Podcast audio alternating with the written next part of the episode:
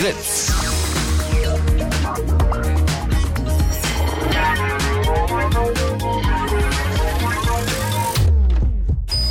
Blue Moon.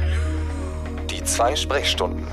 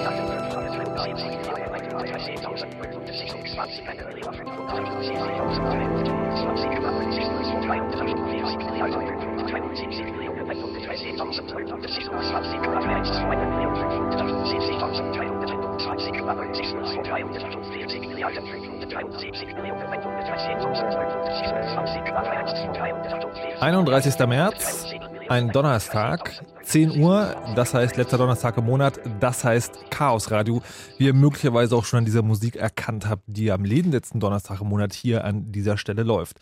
Chaos Radio bedeutet, dass Leute vom Chaos Computer Club oder ähm, befreundete Sympathisanten manchmal auch hier ins Studio kommen und dann über ein Thema erzählen, was die Hackerwelt gerade so umtreibt. Zu Gast sind heute Nibbler und Maha vom Chaos Computer Club. Hallo. Guten Abend. Einen wunderschönen guten Abend. Und es geht äh, heute um ein Thema, das schwierig anzukündigen ist, ohne eine von folgenden Reaktionen hervorzurufen. Entweder so, oh nein, ist das schon durch? Oder aber, krass, die Schweine! Es geht nämlich heute hier um äh, Fukushima. Um das Atomunglück in Japan, allerdings dann auch wiederum nicht direkt um das Unglück, denn da gibt es ja schon sehr viele Informationen drüber und genau das ist auch unser Stichwort.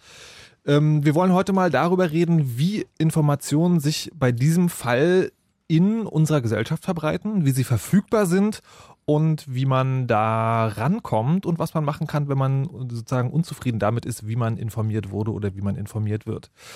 Das wollen wir heute klären und es äh, geht so in zwei Richtungen am Anfang. Einerseits äh, ist es ja so, man sitzt da zu Hause vorm Fernseher, wie der Nippler das gleich nochmal ganz genau erzählen wird. Genau, unser Ähm, Fernsehexperte. ähm, genau. Und äh, denkt sich dann so, man kann eigentlich nichts machen, man will aber gerne was machen und stellt dann noch ein eigenes Projekt auf die Beine. Nibbler hat das gemacht, er hatte etwas auf die Beine gestellt, das sich Geiger Crowd nennt. Wenn wir heute mal genauer erklären, was das ist, was da möglicherweise auch Probleme sind, die damit verbunden sind, wenn man so ein Projekt auf die Beine stellt, wie weit das ist, was man dafür noch braucht und solche Sachen. Maha ist hier, weil ähm, der eine oder andere kennt ihn und hat ihn vielleicht schon mal gehört, ist ja ein Neusprechexperte. Neusprech ist ein schönes Wort, das schon ein bisschen älter ist, obwohl es Neusprech heißt.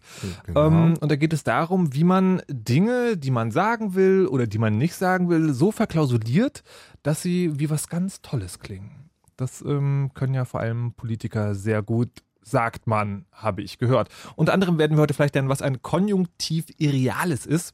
Ähm, das ist eine sehr spannende Sache, die Frau Merkel auch angewendet hat angeblich. Aber darüber wird Maha uns aufklären.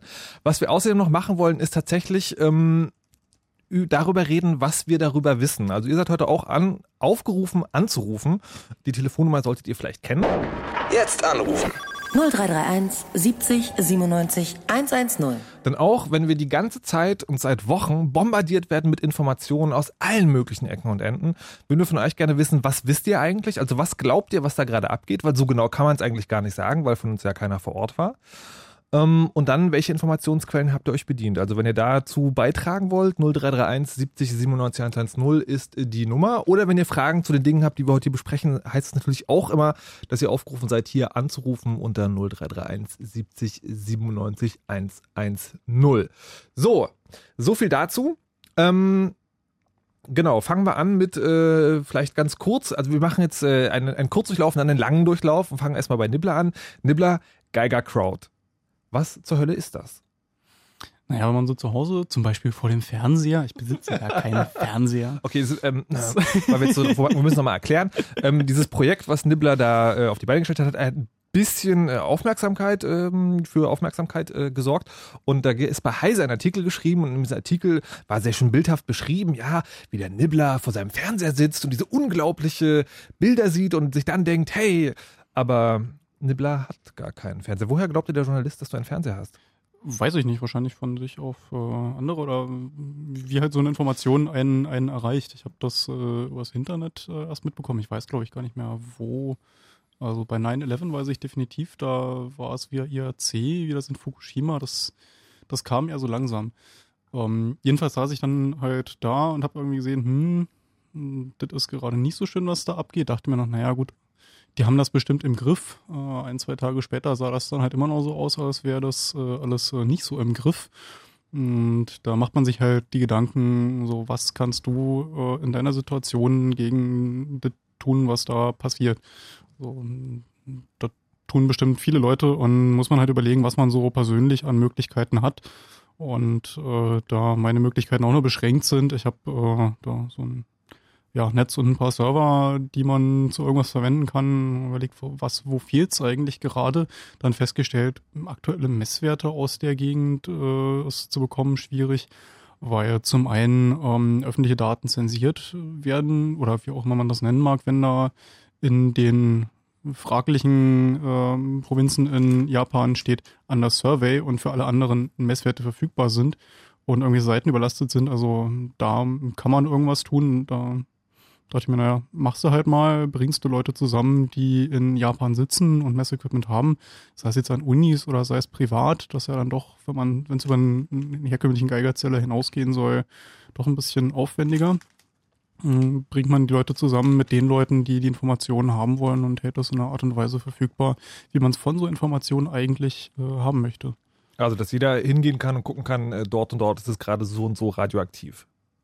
Mhm, genau. Also dass man quasi sowas hat wie in Deutschland die ähm, das äh, ODL-Messnetz, was natürlich äh, eher Hightech ist, äh, mit einer schicken Karte, wo man eben ja ein relativ aktuelles Bild des äh, Messnetzes, ähm, was äh, das BFS, ähm, also das Institut für Strahlungsmessungen äh, ähm, veröffentlicht.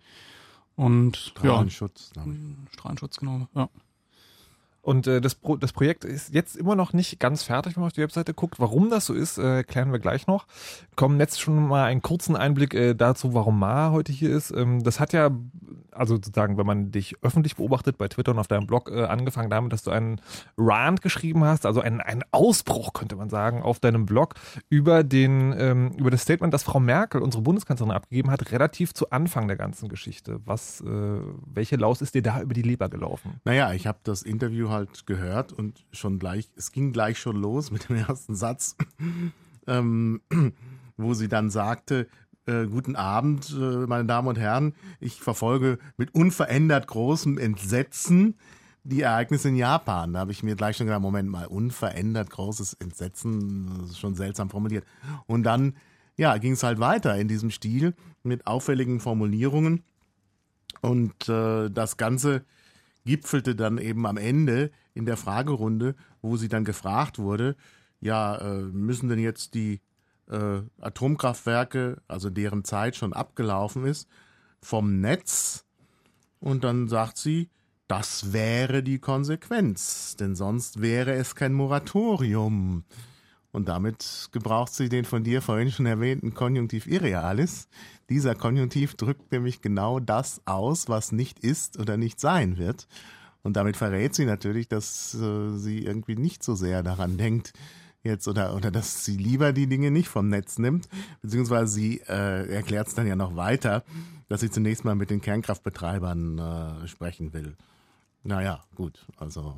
Und das äh, war dann quasi nur der Anfang, weil seitdem hat die Politik ja, ja sich äh, bemüßigt gefühlt, viele Dinge zu sagen zur Atomkraft. So eine große Änderung ist bei mir zumindest gefühlt jetzt noch nicht eingetreten hier in Deutschland. Ähm, was da alles abgegangen ist und was man daraus entnehmen kann und vielleicht auch nicht. Das naja, es kommt halt immer wieder, es kommen halt immer wieder dieselben Floskeln. Es kommt immer wieder der Spruch mit der Tagesordnung. Wir dürfen nicht einfach zur Tagesordnung übergehen, was aber auch ja eigentlich erstmal nichts groß aussagt oder vielleicht äh, offenlegt, dass es irgendwie eine Tagesordnung gibt, doch mit Atomkraft weiterzumachen. Und da muss man jetzt einen Moment innehalten, wie die Kanzlerin ja auch in dieser Rede sagte.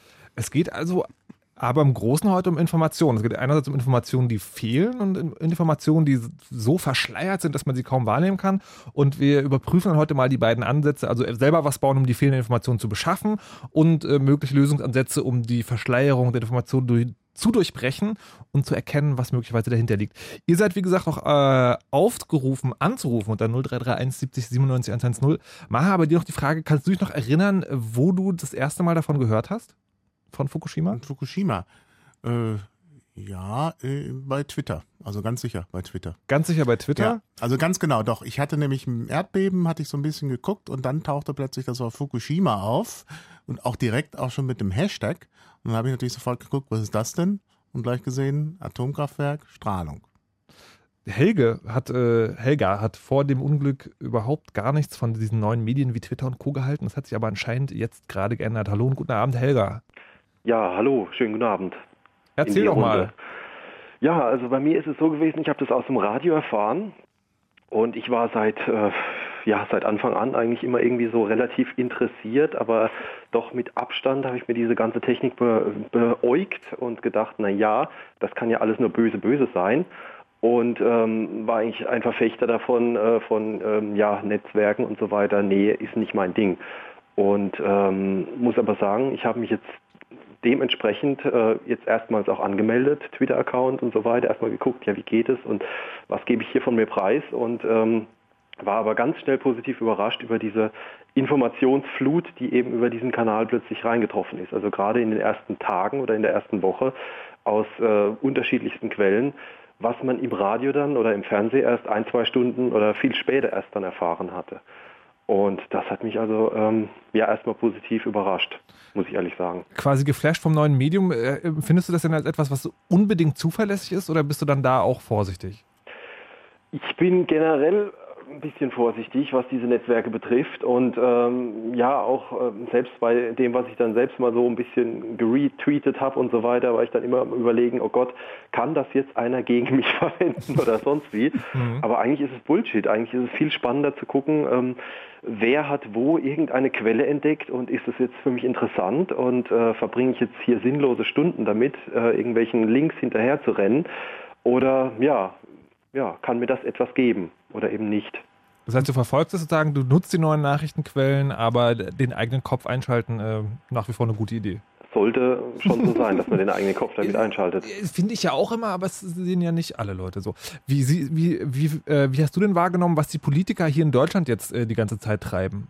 Haben die für dich eine klare und deutliche Sprache? Nee, also das ist ein völlig falsches Spiel und was man von dort mitbekommt, also ich denke, da ähm, wird erst in den nächsten Jahren irgendwann die, die wirkliche Wahrheit rüberkommen, was dort abgeht. Ich denke, das, das können wir uns alle nicht vorstellen, was da passiert. Also selbst die in Anführungszeichen verlässlichen Quellen, also auch wenn man jetzt hier sieht, Greenpeace ist vor Ort, macht eigene Messungen und so weiter. Ich denke, ähm, da wird es, da wird es Wochen, Monate oder Jahre dauern, bis die Wahrheit rauskommt. Du meinst jetzt in Fukushima. Ja, genau. Also auch, auch äh, das, was die Politiker sagen, ist ja das Gleiche. Also ich meine, die haben die gleichen Quellen und wissen genauso äh, nur die halbe Wahrheit und werden von dieser Hälfte nur nochmal einen Bruchteil davon rauslassen. Und ähm, ja, also das ist für mich alles so ein Wischiwaschi. Aber wie, wie empfindest du das, was hier in Deutschland über die Atomkraft hier gesagt wird? Ja, das war natürlich jetzt erstmal hier für Rheinland-Pfalz und Baden-Württemberg, war das erstmal hier Wahlkampfpropaganda schlechthin und dieses äh, in Anführungszeichen Moratorium, was ein seltsam blöder Begriff ist, das äh, wollen wir ja alle mal jetzt erstmal noch abwarten, weil dann kann sich ja noch alles ändern oder auch nicht, aber das ist irgendwie Bullshit. Ich meine, da geht es um Kohle. Da geht es einfach nur um Kohle für die Atomlobby und die Kohle muss fließen und die Wirtschaft äh, ja, bestimmt uns. Punkt. Äh, kannst du äh, Maha vielleicht noch kurz erklären, Moratorium, was, was genau das eigentlich ist? Also, weil man, man hat es so im Gefühl irgendwie, was damit gemeint ist, aber was genau meinen die Politiker, wenn sie sagen, wir machen jetzt ein Moratorium?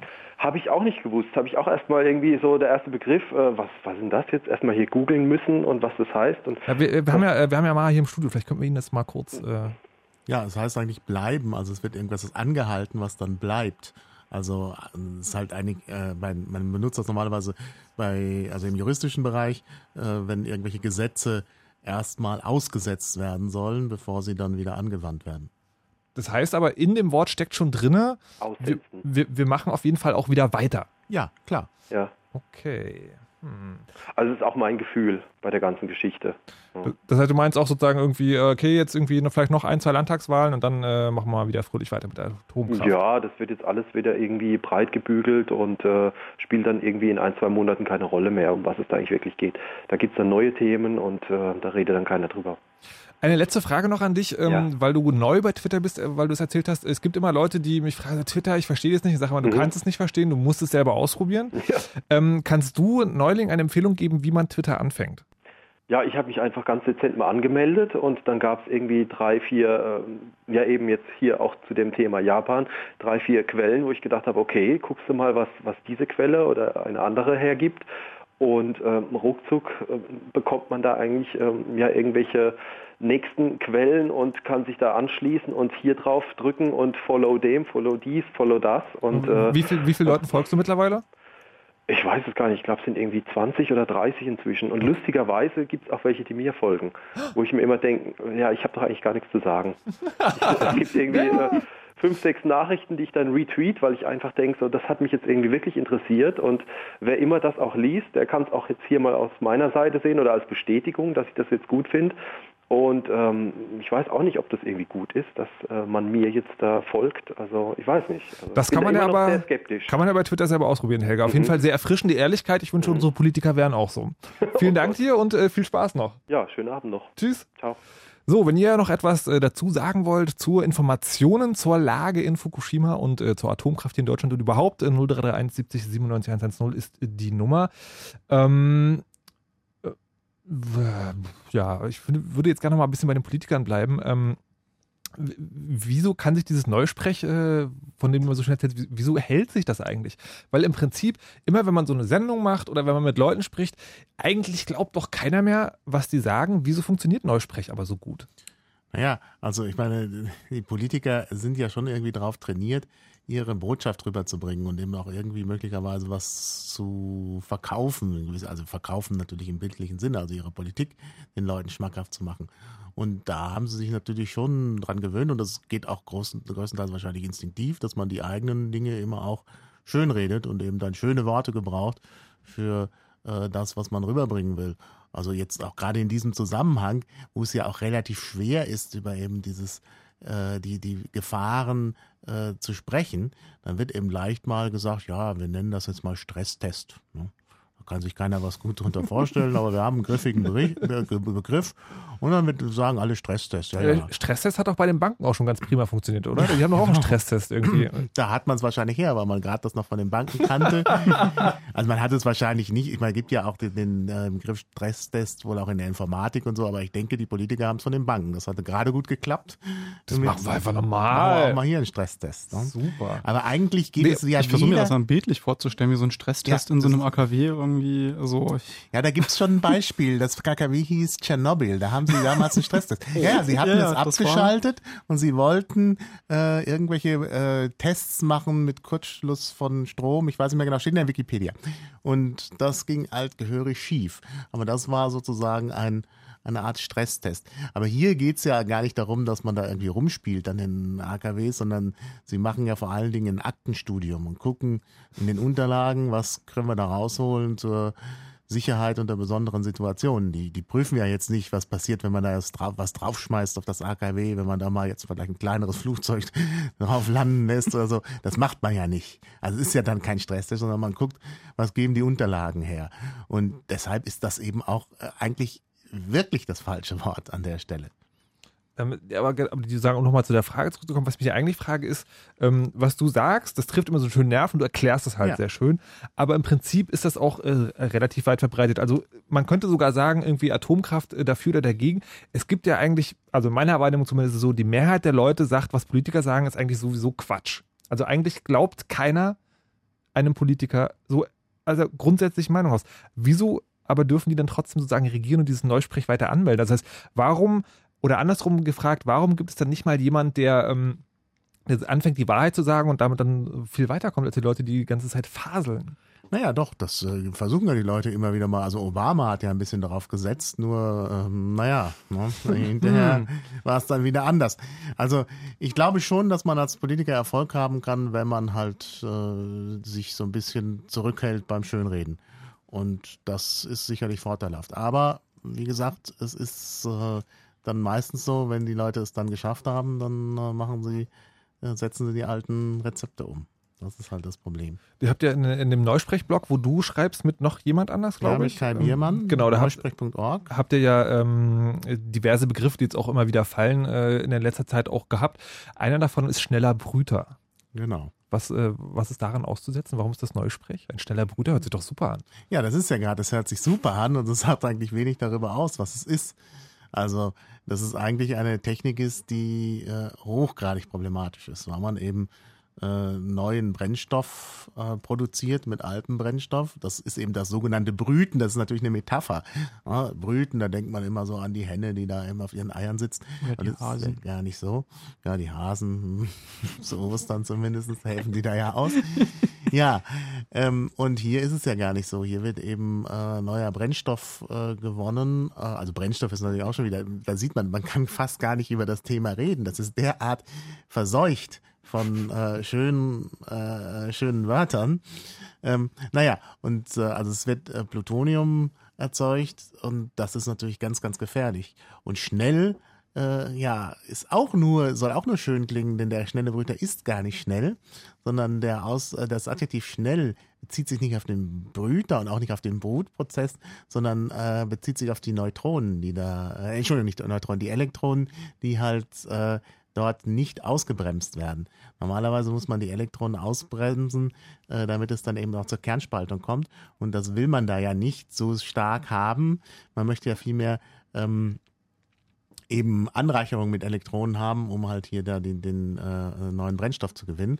Und deshalb werden die nicht ausgebremst. Und weil es eben schnelle Elektronen sind, ähm, ist es eben äh, Hoffentlich bin ich, ich bin ja Geisteswissenschaftler, ich rede jetzt die ganze Zeit. Und es sind vielleicht doch Neutronen. Aber wie auch immer. Warte, es warte, wird warte. Nicht dafür, ähm, äh, dafür für, für solche Fälle, ja, falls sowas passiert, haben wir hier eine ganz einfache Technik eingerichtet, die wir hier im Radio also wirklich lange perfektioniert haben.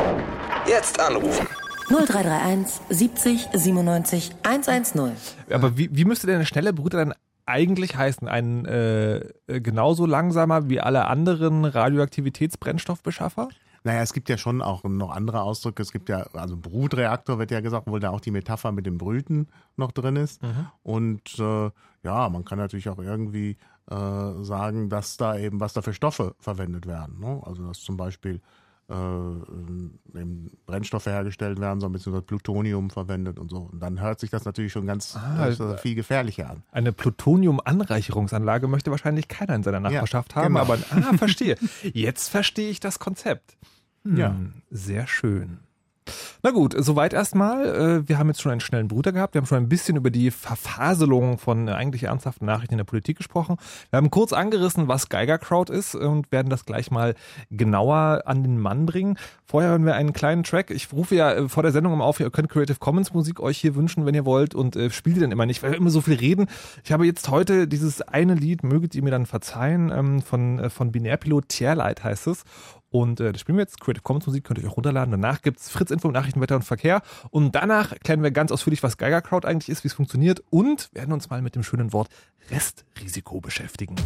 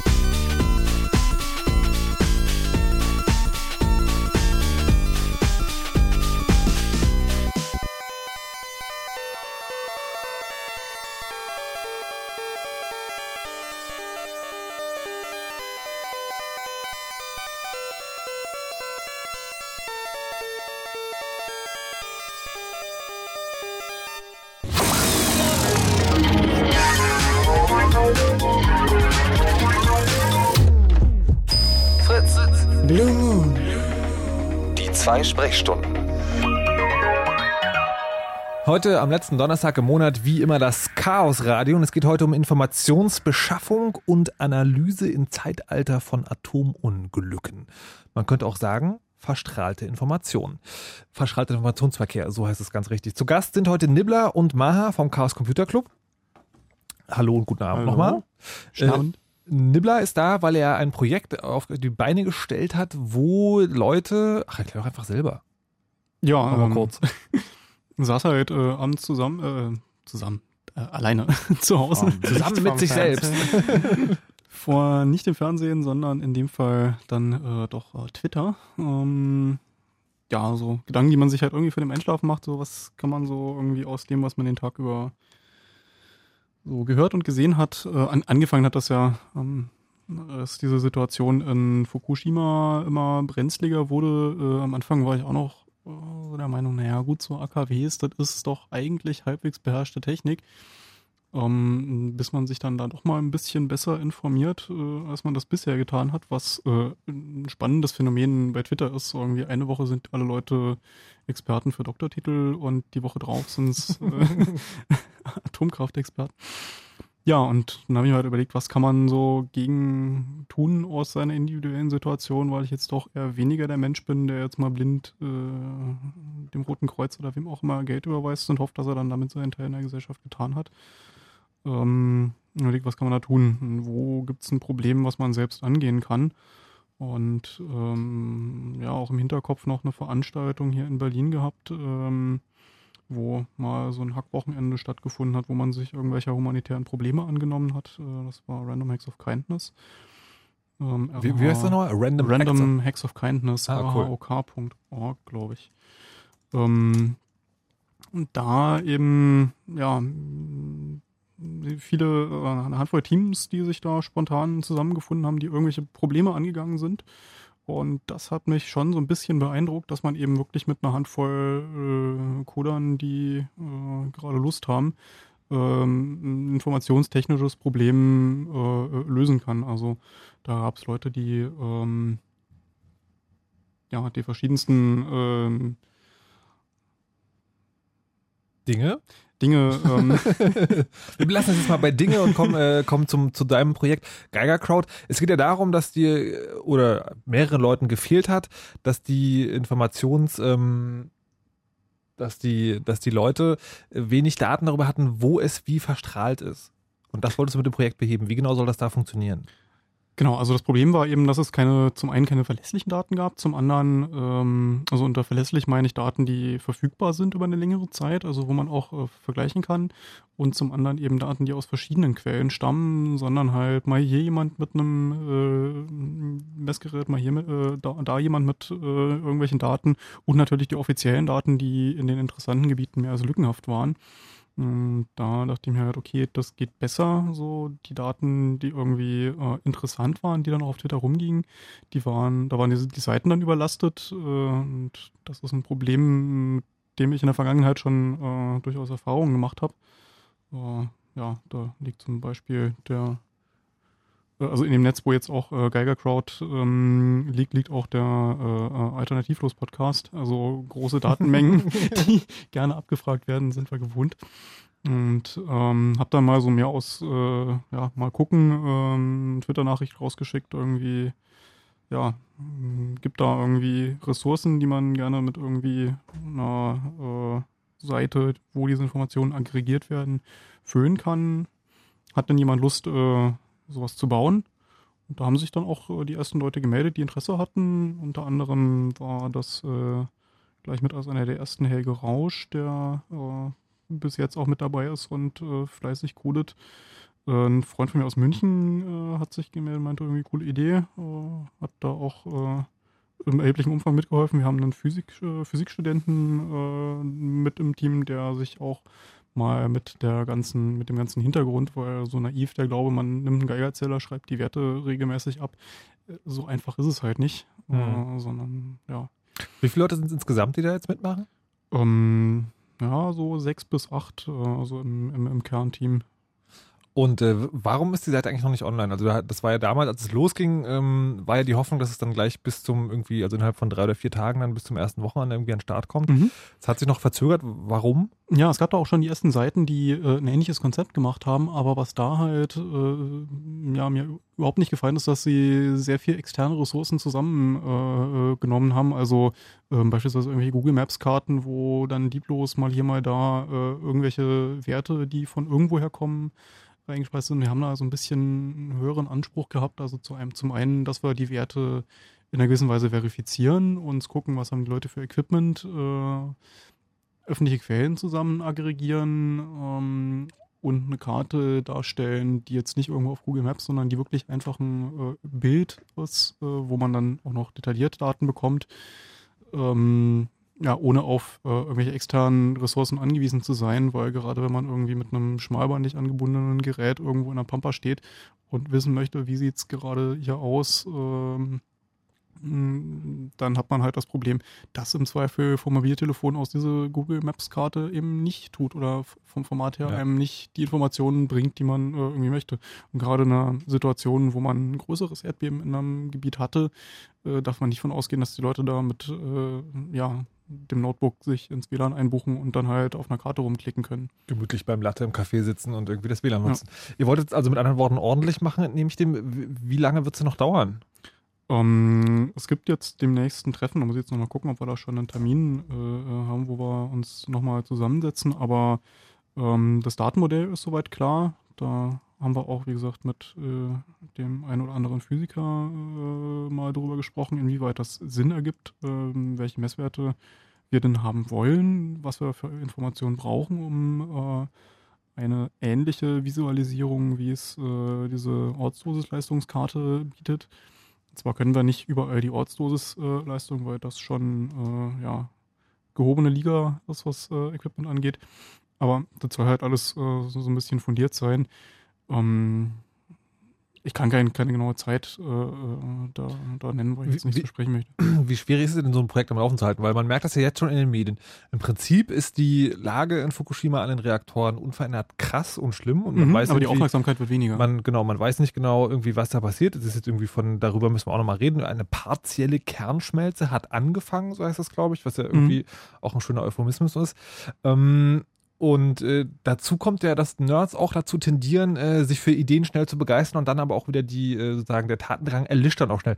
Ist das ein Problem bei dem Projekt jetzt? Ähm, glücklicherweise nicht. Also die Leute, die dabei sind, auch jetzt nach dem Heise-Artikel sind nochmal welche dazugekommen. Ähm, die machen das halt in ihrer Freizeit nebenher und äh, ja, für die ist das schon durchaus dann auch was, was in Zukunft äh, an anderer Stelle verwendet werden kann, weil ja, Messwerte äh, zusammen aggregieren auf einer Karte äh, plotten ist durchaus was, was äh, ja, mag man jetzt nicht hoffen, aber äh, durchaus auch in der Zukunft für andere Dinge äh, interessant sein kann. Also die, die, also na, die Hoffnung ist dann schon wieder das falsche Wort, aber es wird nicht nur jetzt äh, für Geiger Crowd gearbeitet, sondern äh, das kann man dann auch später auch für andere Projekte dann Ja, die Software verwenden. ist Open Source, äh, ist verfügbar auf GitHub. Äh, den Link kann man ja mit zur Sendung äh, noch ins. Äh, Genau, kann ja Seite irgendjemand mal ins Wiki schreiben, dafür gibt es das ja. Und äh, ja, das ist natürlich auch Grundlage für andere Leute, da darf man sich gerne dran bedienen. Jetzt, äh, wenn, wenn ihr jetzt äh, Leute zuhören, die denken so, hey, geile Sache, da will ich auch noch mithelfen, was, was sucht ihr noch? Wen sucht ihr noch? Was braucht ihr noch? Ähm, wir haben auf der Seite ein Kontaktformular. Es gibt auch ein äh, Wiki dazu, wiki.geigercrowd.net. Ähm, kann man sich einfach mal, also das ist weitestgehend selbst organisierend. Ich stecke da auch nur die Zeit, die ich eben habe, äh, Ja. rein und versuche die Leute zu koordinieren. Aber im Prinzip ist das ein kleines Grüppchen, was sich da inzwischen gebildet hat, äh, die ja sehr Na, aber es gibt ja wahrscheinlich sozusagen Eckdaten, Fokussiert. die möglicherweise jetzt nicht alle Leute verstehen, die aber den Leuten, die Ahnung davon haben, sagen, was ihr da macht. Also irgendwie Ruby ist es, glaube ich, in Ruby. Genau, es ist in Ruby äh, geschrieben, weil sich das halt ziemlich gut dazu eignet, mal eben so ad hoc ein Projekt äh, äh, durchzuziehen, zu deren mehreren. Und ähm, da mm, täte sicher der ein oder andere Coder mehr auch nicht schlecht. Wenn ja Mhm. so irgendwie. Wer, Ja, wer Ruby programmieren kann und will und ein bisschen Zeit übrig hat, kann sich also gerne melden. Wie ist es mit dem mit fachlichen Hintergrund? Du hast jetzt schon erzählt, ihr habt irgendwie Physikstudenten am Start, der, Mhm. ähm, der euch da ein bisschen auf die Wege bra- braucht ihr da auch noch Unterstützung? Im Prinzip ist jede Unterstützung äh, äh, gleichermaßen willkommen. Also wer da Lust hat, äh, ja, so sein, persönliches Bedürfnis an, ich muss da jetzt was tun, ich möchte da was dagegen tun, äh, stillen möchte, das herzlich willkommen. Alright, dann letzte Frage noch. Die Seite ist ja direkt äh, auf Japanisch auch gleich am Anfang Mhm. gewesen. Wie habt ihr denn das hingekriegt so schnell? Ich, Ähm, du ich sprichst hatte- kein Japanisch, so viel ich weiß. Nee, nicht wirklich. Ich habe relativ früh einen Kontakt von jemandem aus den USA bekommen, der in Japan aufgewachsen ist und jetzt äh, sein Studium in den USA fortgesetzt hat. Und der hatte eben genau das gleiche Problem. Hat gesehen, da ist irgendwie ein Unglück, aber so richtig was dagegen tun wusste er jetzt auch nicht und hat sich riesig gefreut, dass er zumindest an der Stelle äh, was tun kann, weiterhelfen kann und hat uns angeboten, eben die Seite zu übersetzen. Wir haben das dann natürlich nochmal durch Google Translate geschickt, weil Ja, Weiß man ja hilft. immer nicht. ja, es, es war Kauft- schon um, ungefähr der Text und nicht. Kauft hier Hilfe, äh, Dinge, die euch helfen, eure, naja, ihr wisst schon. Aber egal. Dann lass halt sagen, das war alles äh, echt. Ja. Aber sozusagen, äh, da könntest du sagen, ein zweiter auch nicht schaden. Falls du dir mit Japanisch Ja, kann, gerne. Also- so- The more the Also, merrier. Ähm, jetzt ist das Projekt sozusagen, ist ja eine, ist ja eine coole Idee. Hat das auch Anklang gefunden, dort, wo es gebraucht wird? Habt ihr von da auch Rückmeldungen bekommen? Ähm, ja, wir haben äh, von einzelnen Japanern, die eben äh, ja, Zugang zu ähm, besserem Messequipment äh, haben und auch von einzelnen Leuten, die eben ja zu Hause mit dem Geigerzähler sozusagen sitzen, ähm, Info bekommen. Ja, wir würden da gerne irgendwie hier, könnt ihr die Daten, die wir so haben, die stellen wir auch so ins Internet. Äh, wenn ihr irgendwie eine Schnittstelle mit uns ausmachen wollt, äh, sprechen wir da gerne drüber. Und da sind wir eben gerade dabei, das äh, Ganze zu integrieren. Also wir haben jetzt schon ein Datenmodell, wo wir die ganzen Sensorenwerte abbilden können und die, äh, ja, die ersten Daten uns da schon zusammen äh, sammeln von eben Leuten, die in Japan sitzen und die sagen, äh, ist super, dass es eben noch eine andere Quelle gibt, außer denen, die so mehr oder weniger verfügbar sind. Und Das ist ja eigentlich so ein, so ein Open-Data-Problem. Normalerweise sind das Daten, die man von der Regierung äh, bekommen sollte, wenn da Messinfrastruktur äh, besteht. Und äh, trotz dass Japan ein hochtechnologisiertes Land ist, äh, ja, ist das schon offenbar schwierig, an diese Rohdaten ranzukommen. Aber das Auch- ist, das ist nicht Problem dessen, dass es die nicht gibt. Also ihr geht schon davon aus, die gibt es, die werden noch nicht es gibt die. Daten auf jeden Fall. Ich meine, man muss ja irgendwie äh, sich so eine Information, also als Regierung so eine Informationslage äh, selbst erschließen. Und das sind eben Daten, und ich sehe das auch in Deutschland, dass das ein unglaublich schwieriges Thema ist, an so Rohdaten, an so Statistikdaten in einem verwertbaren Format ranzukommen, dass man da von dritter Stelle nochmal irgendwie drüber gehen kann und sagen kann, äh, sind Daten, die man für irgendwie, ja, die man verwendet. Und ja, Ja, wir nennen das Open Data. Ist ja auch ein wichtiger, ein wichtiger Aktionsbereich des Clubs, eben Open Data zu machen und eben an Rohdaten ranzukommen und die zur Verfügung zu stellen. Das ist genau der, der öffentliche Datennutzen-Teil von dem Spruch, Genau. öffentliche Daten nutzen, So, private Daten jetzt habt ihr damit angefangen, jetzt dürft ihr es nochmal ausführlich erklären. Selber schuld. Ja, naja, Open Data äh, ist halt äh, ja eine Initiative, die unter anderem natürlich auch vom Club unterstützt wird, also vergleichbar mit Open Source. Bei Open Source geht es ja darum, dass äh, der Quell, der, der, der Quellcode von irgendwelchen Programmen offengelegt wird. Und bei Open Data geht es eben darum, dass Verwaltung und Regierung Daten, über die sie verfügen, eben so zur Verfügung stellen, dass man die eben leicht auch auswerten kann und vor allen Dingen auch die Rohdaten zur Verfügung stellen. Also nicht irgendwas Aufbereitetes, was man irgendwie äh, abgetippt hat, dann wieder eingescannt hat, dass man also gar nichts damit anfangen kann, nur Bilddateien sind, sondern dass man eben wirklich die Rohdaten eben auch im Netz zur Verfügung hat, um eben die Regierung maschinenlesbar zu machen. Denn das ist eine alte Forderung des Chaos Computer Clubs, zusammen mit öffentliche Daten nützen, private Daten schützen, die maschinenlesbare Regierung. Und daran müssen wir arbeiten. Das zeigt jetzt gerade dieses Unglück.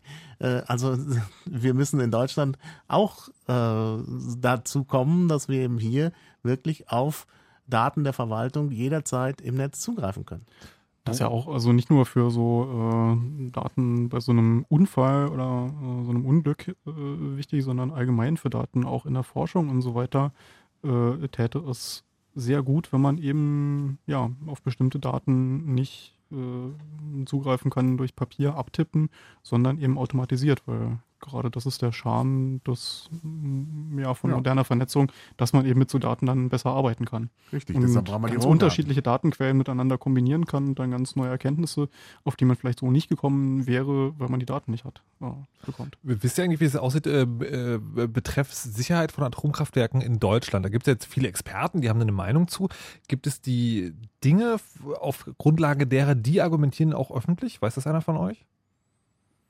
Hm. Hm. Weiß, weiß keiner so genau, ist also äh, auf jeden Fall auch wieder ein Fall von. Jetzt anrufen. 0331 70 97 110. Wenn ihr da genaueres drüber wisst, äh, gerne mal hier anrufen. Was es auf jeden Fall nicht gibt, ist ein RSS-Feed von den ganzen Störfällen. Das wäre mal interessant. Vielleicht Ja, könnte wirklich, was mal- er so den, den Tag über in deutschen AKWs mal so als Ach so, Rohinformationen wirklich, äh, ich meine, die müssen das ja melden. Es gibt irgendwie meldepflichtige Störfälle und weniger meldepflichtige Störfälle. Äh, Ich wollte gerade sagen, du meinst die kleinen Dinge sozusagen, die passieren, Ja, so ohne die dass wir. Dinge. Einfach mal, dass man dieses, so ähm, das im, im Überblick hat. So, da Es gab doch diese das eine schöne Szene aus, war das ZDF? Oder NDR oder was? Diese eine Dokumentation, wo in Brockdorf, glaube ich. Ja. Genau, wo in, äh, wo in Brockdorf äh, also eine Lampe anging, die irgendein Systemgefährdung anzeigte und dann die Leute so, ja, hm, machen wir denn jetzt? Ähm, Ich frage mich, ob der Aktionismus, den sie da geschoben haben, wirklich nur war, weil die Kameras da waren und sie das ansonsten ignorieren, weil sie haben so ein bisschen Pläne rausgeholt und äh, so ein bisschen missmutig auf, mit dem Finger auf den Plan rumgedeutet und ist irgendwann ausgegangen. Ganz leicht, huh, Noch okay. ein paar Tasten gedrückt haben sie auch. Also Ja. irgendwie so ganz äh, planlos. Oh mein Gott. Also da, äh, falls jemand den Link parat hat, bitte gerne auch ins Wiki zur Sendung posten. Wer das noch nicht gesehen hat, das ist wirklich also Ja. erstaunlich und ein bisschen furchteinflößend, was da passiert. Wir reden heute im Chaos Radio über Informationen und die Art und Weise, wie die uns auch hier in, in Deutschland präsentiert werden. Jetzt zum Thema, wie machen wir denn weiter mit der Atomkraft? Und wir wollen auch eure Meinung darüber wissen. Ihr könnt gerne anrufen 0331 70 97 110 und äh, uns vielleicht auch mal an eurem Stand teilhaben lassen. Das finde ich auch mal spannend, wenn jemand anruft und sagt so, ich weiß jetzt über die Situation folgendes und zwar aus der und der Quelle. Wer auf jeden Fall angerufen hat, ist der Jonas, der sich über die Widersprüche in der Politik wundert. Hallo und guten Abend. Hallo, guten Abend. Worüber wunderst du dich denn genau und vor allen Dingen, was sind für Widersprüche? Das ist doch alles ganz klar und einfach erklärt. Ich fühle mich, ich fühle mich zurzeit von der Politik gezielt desinformiert. Inwiefern? Und zwar inwiefern, dass wir, ähm, bei, als es um die Atomlaufzeitverlängerung ging, äh, ging, die Regel davon hatten, dass es alternativlos sei. Ist ja auch so ein Neusprech. Dass es äh, alternativlos sei, dass wir die, äh, dass wir alle auch die Maroden, also meiner Meinung nach Maroden, wenn es äh, zum Beispiel Greenpeace-Aktivisten schaffen, dort Banner zu entrollen, und äh, auch das Video, was ihr vorhin angesprochen habt, äh, dass, äh, die, bis, äh, dass die als Netz bleiben, als Übergangstechnologie bis zu den regenerativen Energien. Und dass das so sein muss. Mhm. Und dass wir jetzt die Situation haben, sei es wegen dem Wahlkampf oder sei es warum auch immer, dass es geschafft wird, äh, sieben Atomkraftwerke abzuschalten, ohne dass Energie aus dem Ausland importiert werden muss und ohne dass Energieeinbußen stattfinden. Und äh, das, obwohl das ja eine zentrale Energiequelle ist, die Atomkraft. Das ist doch jetzt eine völlig neue Situation. Ja, und jetzt habe ich mich eigentlich mal gefragt, habe ich jetzt die Möglichkeit, äh, mal zu erfahren, welche Kapazitäten eigentlich zur Verfügung stehen, Energie zu erzeugen? Denn die sieben Atomkraftwerke haben ja nicht wenig Energie erzeugt und die gehen jetzt äh, vom Netz, ohne dass Energie importiert werden und ohne dass irgendwelche Einbußen sind. Und äh, da habe ich natürlich, äh, ich habe jetzt die Forderung, ähm, äh, vom Staat erfahren zu können, welche Kapazitäten stehen mir, da, also stehen uns eigentlich zur Verfügung, Energie zu erzeugen. Weil es zurzeit einfach nicht möglich, äh, möglich ist zu wissen, ohne wie viel Atomkraft könnten wir eigentlich theoretisch kommen und welche Energie kann erzeugt werden. So, das ist der Punkt, wo ich jetzt nochmal die Telefonnummer sage, 0331 70 97 110. Wir reden gleich nochmal über die Politiker, weil ich habe darüber schon was gelesen. Das ist aber so ein klassischer Open-Data-Fall. Also ähm, es gibt diese Strombörse, wo man sich die Informationen aus den Pflichtmeldungen anschauen kann, aber ähm, alles, was darüber hinausgeht und gerade so kleinere Windanlagen und so weiter sind da äh, nicht so mit drin, weiß man halt nicht. Also, Ja, äh, also die Energieherstellung äh, äh, findet auch zum Teil statt bei Unternehmen, die zwar Pflichtmeldungen machen müssen, aber natürlich nie so genau sagen, wie viel sie könnten und so, Mhm. weil ja auch diese Strombörsen, damit, das ist ja auch nochmal was, da wird ja auch damit gespielt. Ja. Da wird ja dann, um, wenn man sagt, aha, der Preis muss jetzt ein bisschen höher gehen, da wird also weniger eingespeist ins Netz, als man als die Firmen eigentlich einspeisen könnten. Und das wird natürlich dann nicht gleich publik gemacht. Und dann das so findet dann mal lustige- irgendjemand raus. lustige Situationen, wo zu viel Energie eingespeist wird und äh, du für die Abnahme von der Energie nochmal Geld bekommst. Das Ja, passiert ja. so ja, ein, zwei, drei Mal im Jahr, habe ich das Gefühl, wo man halt dann so einen Graphen sieht, wo der, der Strich unter Null geht und man dann halt minus äh, 5 Cent für, also ja, Ja, und da, und da stelle ich mir dann auch irgendwie die Frage, ähm, warum können so eine zentralen Sachen und so eine einfach wichtigen Sachen und Sachen, wo es um Atomkraft geht, das heißt, äh, mit dem wir unsere Umwelt nachhaltig zerstören können, wieso kann das in privater Hand liegen? Und wieso wird das nicht vom Staat gesteuert, wenn ich nicht die Möglichkeit habe, vom Staat diese zentralen Daten wirklich auch als Rohdaten zu erhalten, welche Kapazitäten da offen liegen, wenn es äh, um Energie geht, die gefährlich sind und die schädlich sein können, ähm, da denke ich einfach, dass das in staatliche Hand gehört. Meinst du wirklich, das würde was ändern, sozusagen, da, wie das funktioniert? Weil dann wäre es halt auch eine Behörde. Also die werden jetzt auch, auch sagen, mehr oder weniger so, wenn es dieses Video, von dem wir gesprochen haben, stimmt, so, so naja, verwaltet irgendwie die Dinge, die es da gibt. Es muss halt auch der Wille dazu da sein. Also die Erkenntnis, dass eben das nicht nur äh, so ein bisschen hm, Markt hin und her, sondern dass davon halt auch die Zukunft unserer Gesellschaft abhängt und äh, wirklich, ja. Naja, also dieser Markt ist ja auch ein Pseudomarkt. Ich meine, das ist ja, Ja. nicht so. Ich meine, man kann sich ja schon vorstellen, da gibt es irgendwie viele Leute, die haben ihre Photovoltaik auf dem Dach oder im Garten, irgendwie auch noch so eine Bioanlage, äh, also irgendwie äh, Erdwärmeanlage oder sonst was. Äh, und die speisen dann was ein. Klar, dann wäre das ein Markt mit so kleinen Mitspielern und dann gibt's halt auch so Markteffekte. Aber was hier ja passiert ist, es gibt Oligopole. Also es gibt ganz wenige große Energiekonzerne, RWE, E.ON, wie sie alle heißen. Also sind, glaube ich, vier oder so. Irgend- War wieder den Chat, ich weiß es nicht genau. Und die, äh, ja, die, das ist natürlich eigentlich das Schlimmste, was man haben kann. Man hat nicht den Staat und man hat nicht die kleinen Mitspieler, sondern hat sowas dazwischen. Und die dann also diesen Markt beherrschen, der dann gar kein wirklich freier Markt ist. Das ist ja dann auch ein Problem, der, dass äh, uns ja im Prinzip auch durch die Medien äh, gesagt wird, dass diese zentrale Erzeugung von Energie nötig ist und unumgänglich und dass diese Alternative durch eine dezentrale Erzeugung von, äh, von Energie eben durch Kleinanbieter oder eben auch nur durch die Photovoltaikanlage auf dem Dach, dass die äh, in vielen Szenarien in den Medien äh, gar nicht bedacht wird.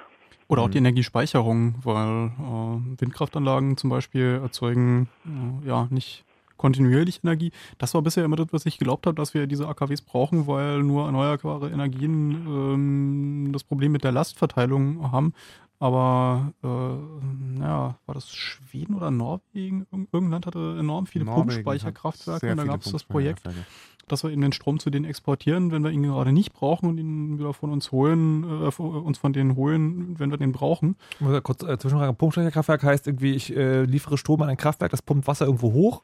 Genau. Genau. Wenn ich den Strom brauche, lässt das Wasser wieder runter und betreibt damit Turbinen. Genau, damit Okay. wird sozusagen der Strom natürlich gespeichert, weil halt die, das Wasser dann oben ist und dann wieder neuen Strom erzeugen kann, wenn es runterläuft.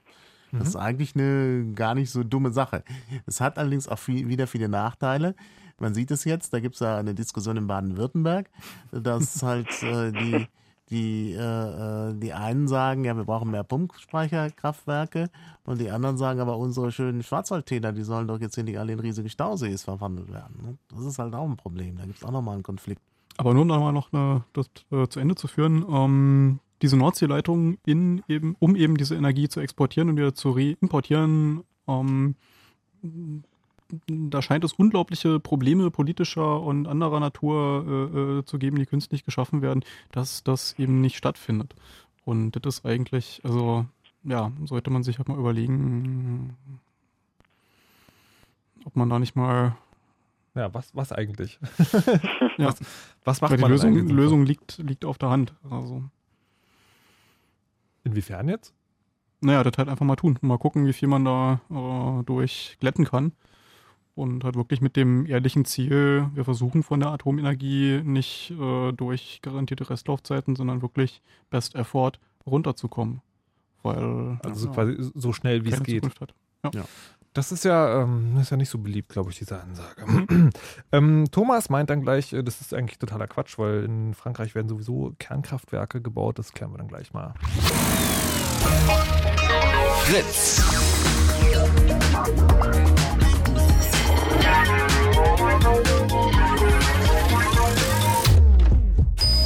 Blue Moon. Die zwei Sprechstunden. Heute Chaos Radio. Es geht heute um Informationsbeschaffung und äh, Datenanalyse im Zeitalter von Atomunglücken, weil wir werden zwar informiert, aber wir wissen eigentlich nicht so genau, was davon stimmt. Jonas ist gerade noch am Telefon und meint, was die Politiker sagen, ist eigentlich alles total widersprüchlich. Jonas, zum Schluss noch, äh, was wäre denn deine bevorzugte Variante jetzt?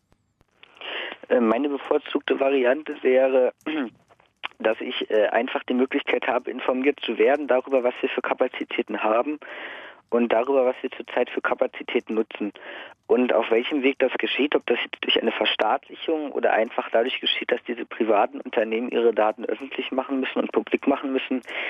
Äh, das äh, liegt am Ende nicht mit, äh, das liegt am Ende nicht in meiner Hand, aber ich denke, ich habe ein Recht darauf zu erfahren, was da eigentlich passiert, damit ich auch selbst ein Bild bilden kann. Wenn es also so wichtig ist, dass es, weil es um unsere Energie geht und wenn man da möglicherweise ein ganzes Land mit verstrahlt, dann wollen wir auch freien Zugriff. Ist quasi das, was du sagst. Genau. Alles klar, dann vielen Dank und viel Spaß noch. Danke. Und jetzt äh, kommt Thomas mit einem äh, Argument, das auch gerne von äh, Befürwortern gemacht wird. Der sagt nämlich, ähm, ja, also abschalten wir doch Quatsch, weil äh, in Frankreich werden ja auch Atomkraftwerke gebaut. Thomas, wieso ist das Ja, ein Argument? Ja, so ganz, ganz meine ich es nicht. Also ich bin natürlich gegen die Atomkraft. Ja, Aber? aber, das Problem äh, bei der ganzen Geschichte ist, Deutschland schaltet sieben AKWs ab. Sag jetzt mal, macht jetzt auch ein bisschen auf Wahlkampf, sind wir uns ja irgendwo alle einig. Aber die Nachbarländer bauen auf. Polen fängt an zu bauen, Frankreich ist äh, Atommacht Nummer eins, sage ich mal, in Sachen AKWs. Die machen ja, weiß ich nicht, glaube ich, habe nur Gerüchteküche mäßig, hat Frankreich, glaube ich, die 58 meisten. AKWs. 58 Genau, und wollen AKWs. aufstocken auf irgendwo 80. Habe ich auch gehört. Ob es nur stimmt, weiß ich nicht. Keine Ahnung. Ist in dem Moment keine Lösung. Ich sage mal, äh, trifft es irgendwo in Europa ein, ein Kraftwerk, sind wir halt alle dran. Na genau, darum brauchen wir sowas wie die Nordseeleitung, dass wir eben, ja, Richtig. den Richtig, Strom bin ich dafür. da nicht bin ich müssen. dafür. Aber äh, ich muss auch dazu sagen, ich komme aus dem Betonbau. Ich habe äh, bei der EMS eine, von, von E.ON eine Müllverbrennungsanlage aufgebaut mit im Betonbau. Und die eigentlich hätte stehen sollen auf der deutschen Seite von der EMS, dann aber auf der holländischen Seite von der EMS, diesem Delta-Becken. Äh, weil ja, da oben, sage ich mal, und äh, wie soll ich es erklären? Ich will nicht zu nahe treten, aber Westdeutschland hat und ist da immer noch Westdeutschland, wo ich sagen muss, die sich da immer so gerne sträuben. Ne? Also Nordseeleitung von oben mit Windkraft, die ja hauptsächlich oben im Norden äh, entsteht, runterzuziehen bis ins Ruhrgebiet, äh, stößt sowas auf heftige Kritik von den Einwohnern, die da oben wohnen, äh, was für mich unvorstellbar ist. ja, Also, Herrgott, da muss man sich halt mal am Riemen reißen und irgendwie mal zusammenhalten. So. Richtig, man muss sich da am Riemen reißen, richtig. Also ich bin ja dafür auf jeden Fall. Ja. Ich würde ich würde aber gerne nochmal zurückkommen zu, deinem, zu der ursprünglichen Ansage, die du gemacht hast, weil Ja. das, das erinnert mich doch sehr an Politik. Also zu sagen, und wir, äh, es nützt doch nichts, wenn wir abschalten, aber das ist ja Quatsch. Also weil ich finde, gerade bei solchen Dingen ist ja das eine total verquere Situation zu sagen, wir machen nichts Gutes, weil andere machen es ja auch nicht. Ja, also irgendjemand muss ja anfangen. Ja, richtig. Nein, auf jeden Fall. Finde ich, ich finde es ja gut. Ja, aber ich meine, Krümmel ist von uns 90 Kilometer weg. Das ist ja der Störfall Nummer eins gewesen, jetzt hier in der Region. Ähm, also zwischen Hamburg und Berlin. Erst Trafo, Brandstadt und so weiter und so fort. Ich bin 100% dafür, dass die Dinge abgeschalten werden, auf jeden Fall. Also ich bin auch immer noch äh, gebrandmarkt, in Anführungsstrichen, äh, von Tschernobyl. Ich kann mich daran erinnern, dass mein Vater zu DDR-Zeiten mit einem Kofferraum von Pilzen kam. Hat sowas vorher nie gehabt, ne? Aber also ich bin auf jeden Fall dafür, dass die äh, abgeschalten werden, auf jeden Fall runtergefahren werden. Der Anfang ist da. Aber es nützt ja nichts, wenn keiner da irgendwie mitzieht. Hast du dich, äh, kannst du dich noch erinnern, wo du zum ersten Mal von Fukushima gehört hast? Ja, kann ich. Nämlich? Äh, von Radio Fritz. Hm, ja, ja, nee, ich will nicht schleimen. Nein, nein, ich will nicht schleimen. Ist wirklich so. Nein, ist wirklich so. Äh, interessiert mich. Ich habe ähm, auch damals, ich bin jetzt 34, mit 15, 10, 7, 8 Jahren oder was, ich kann jetzt nicht mehr rechnen. Auf jeden Fall mitgekriegt mit, ähm, mit Tschernobyl. Mhm. Und wir sitzen jetzt zwischen Hamburg und Berlin. Wir hatten auch in Anführungsstrichen Westfernsehen. Wir haben es mitgekriegt. Ja, die DDR hat ja eine große Glocke gehabt, da kam ja nichts rüber. angeblich, aber ist halt nun mal so, dass das so nicht geht. Und man kann ja heute noch gucken und heute noch Strahlung nachweisen. Auch hier in Deutschland, was von Tschernobyl passiert ist, ist auch weit weg. Ne? Und Da bin ich mal gespannt, wie Äh. das in Fukushima aussieht, weil. Und äh, Fukushima ist eine ganz andere Hausnummer, würde ich mal sagen. Ne? Ja. Ja, also Fukushima ist, wenn das hochgeht, wollen wir mal nicht hoffen, dass das alles so bleibt. Ne? Ja, darüber können wir, können wir gleich nochmal reden, über die äh, partielle Kernschmelze, die, die irgendwie angefangen hat. Thomas, dir auf jeden Fall schon mal vielen Dank. Ja, bitteschön. Und äh, ja, ähm, mal würde ich dich doch gerne nochmal fragen, mit der partiell angefangenen Kernschmelze, ist das Neusprech oder gibt es sowas? Ja, doch, das ist äh, schon Neusprech. Man merkt es schon an der Formulierung.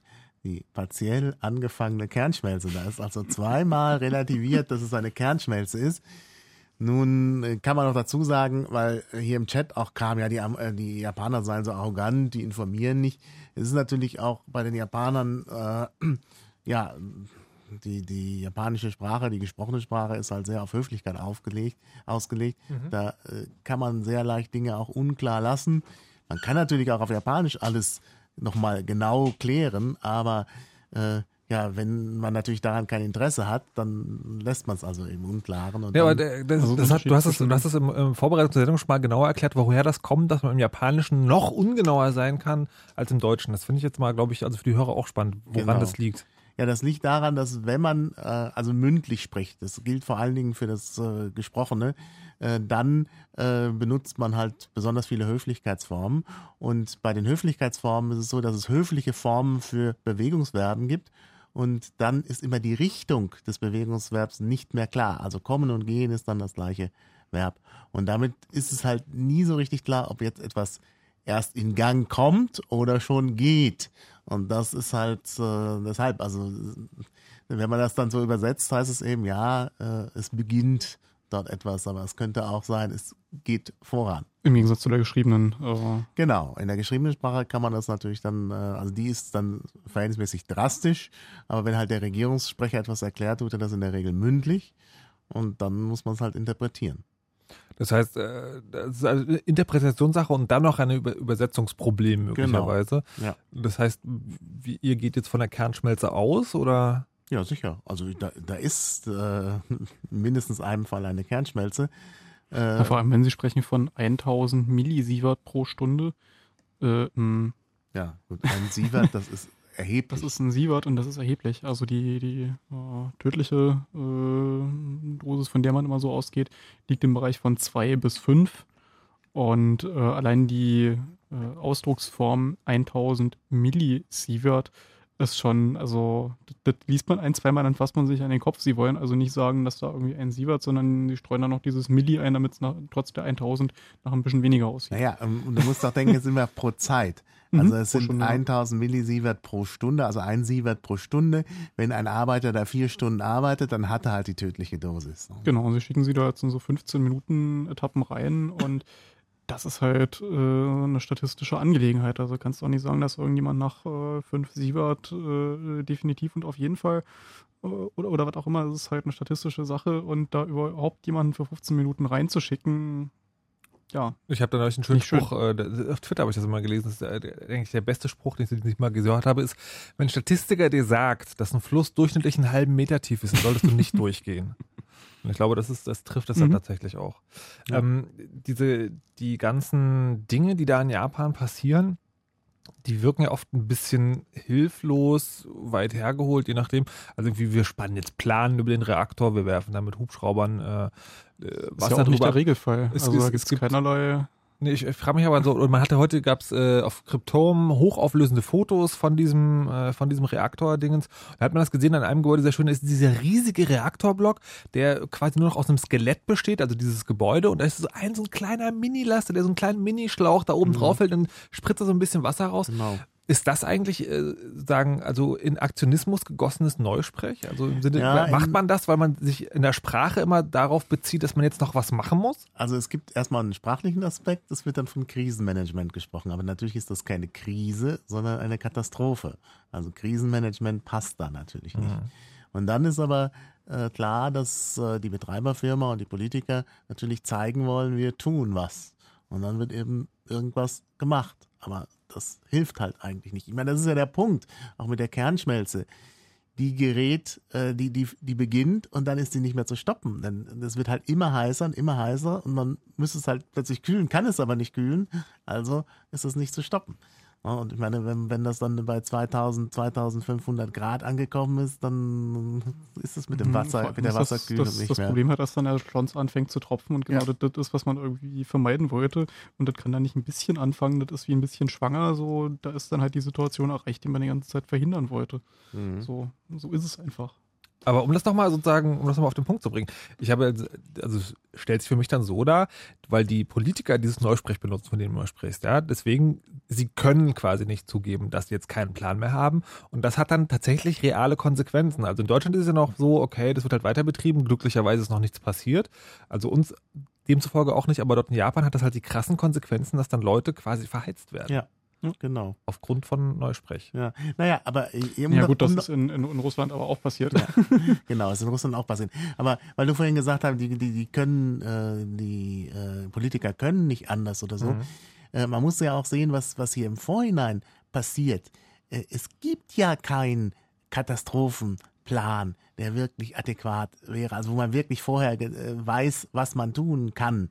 Also und das ist ein weiterer Grund, warum man die Kernkraftwerke nicht betreiben darf. Das ist sozusagen ein auslegungsüberschreitender Störfall, heißt das so Ja. schön. Also es ist quasi ein Störfall, der nicht vorgesehen ist und der überschreitet halt die, ja, den, den Rahmen, für den das Ganze ausgelegt ist. Hm. Das ist, ja, das Neusprechwort für GAU. äh, Ja, oder auch das mit dem Restrisiko, was du vorhin angesprochen Ja. hast. Das klingt wie so ein bisschen, naja, Restrisiko, Rest, also kleiner Rest, ich sag, no, Risiko ist immer. Äh, also, Aber es ist, also erstmal ist ein Risiko immer ein Restrisiko, denn beim Risiko geht es immer um einen Rest. mhm. Und dann sieht man aber in diesem Fall, äh, also normalerweise, also Risiko zeichnet sich dadurch aus, dass man sich dagegen versichern kann.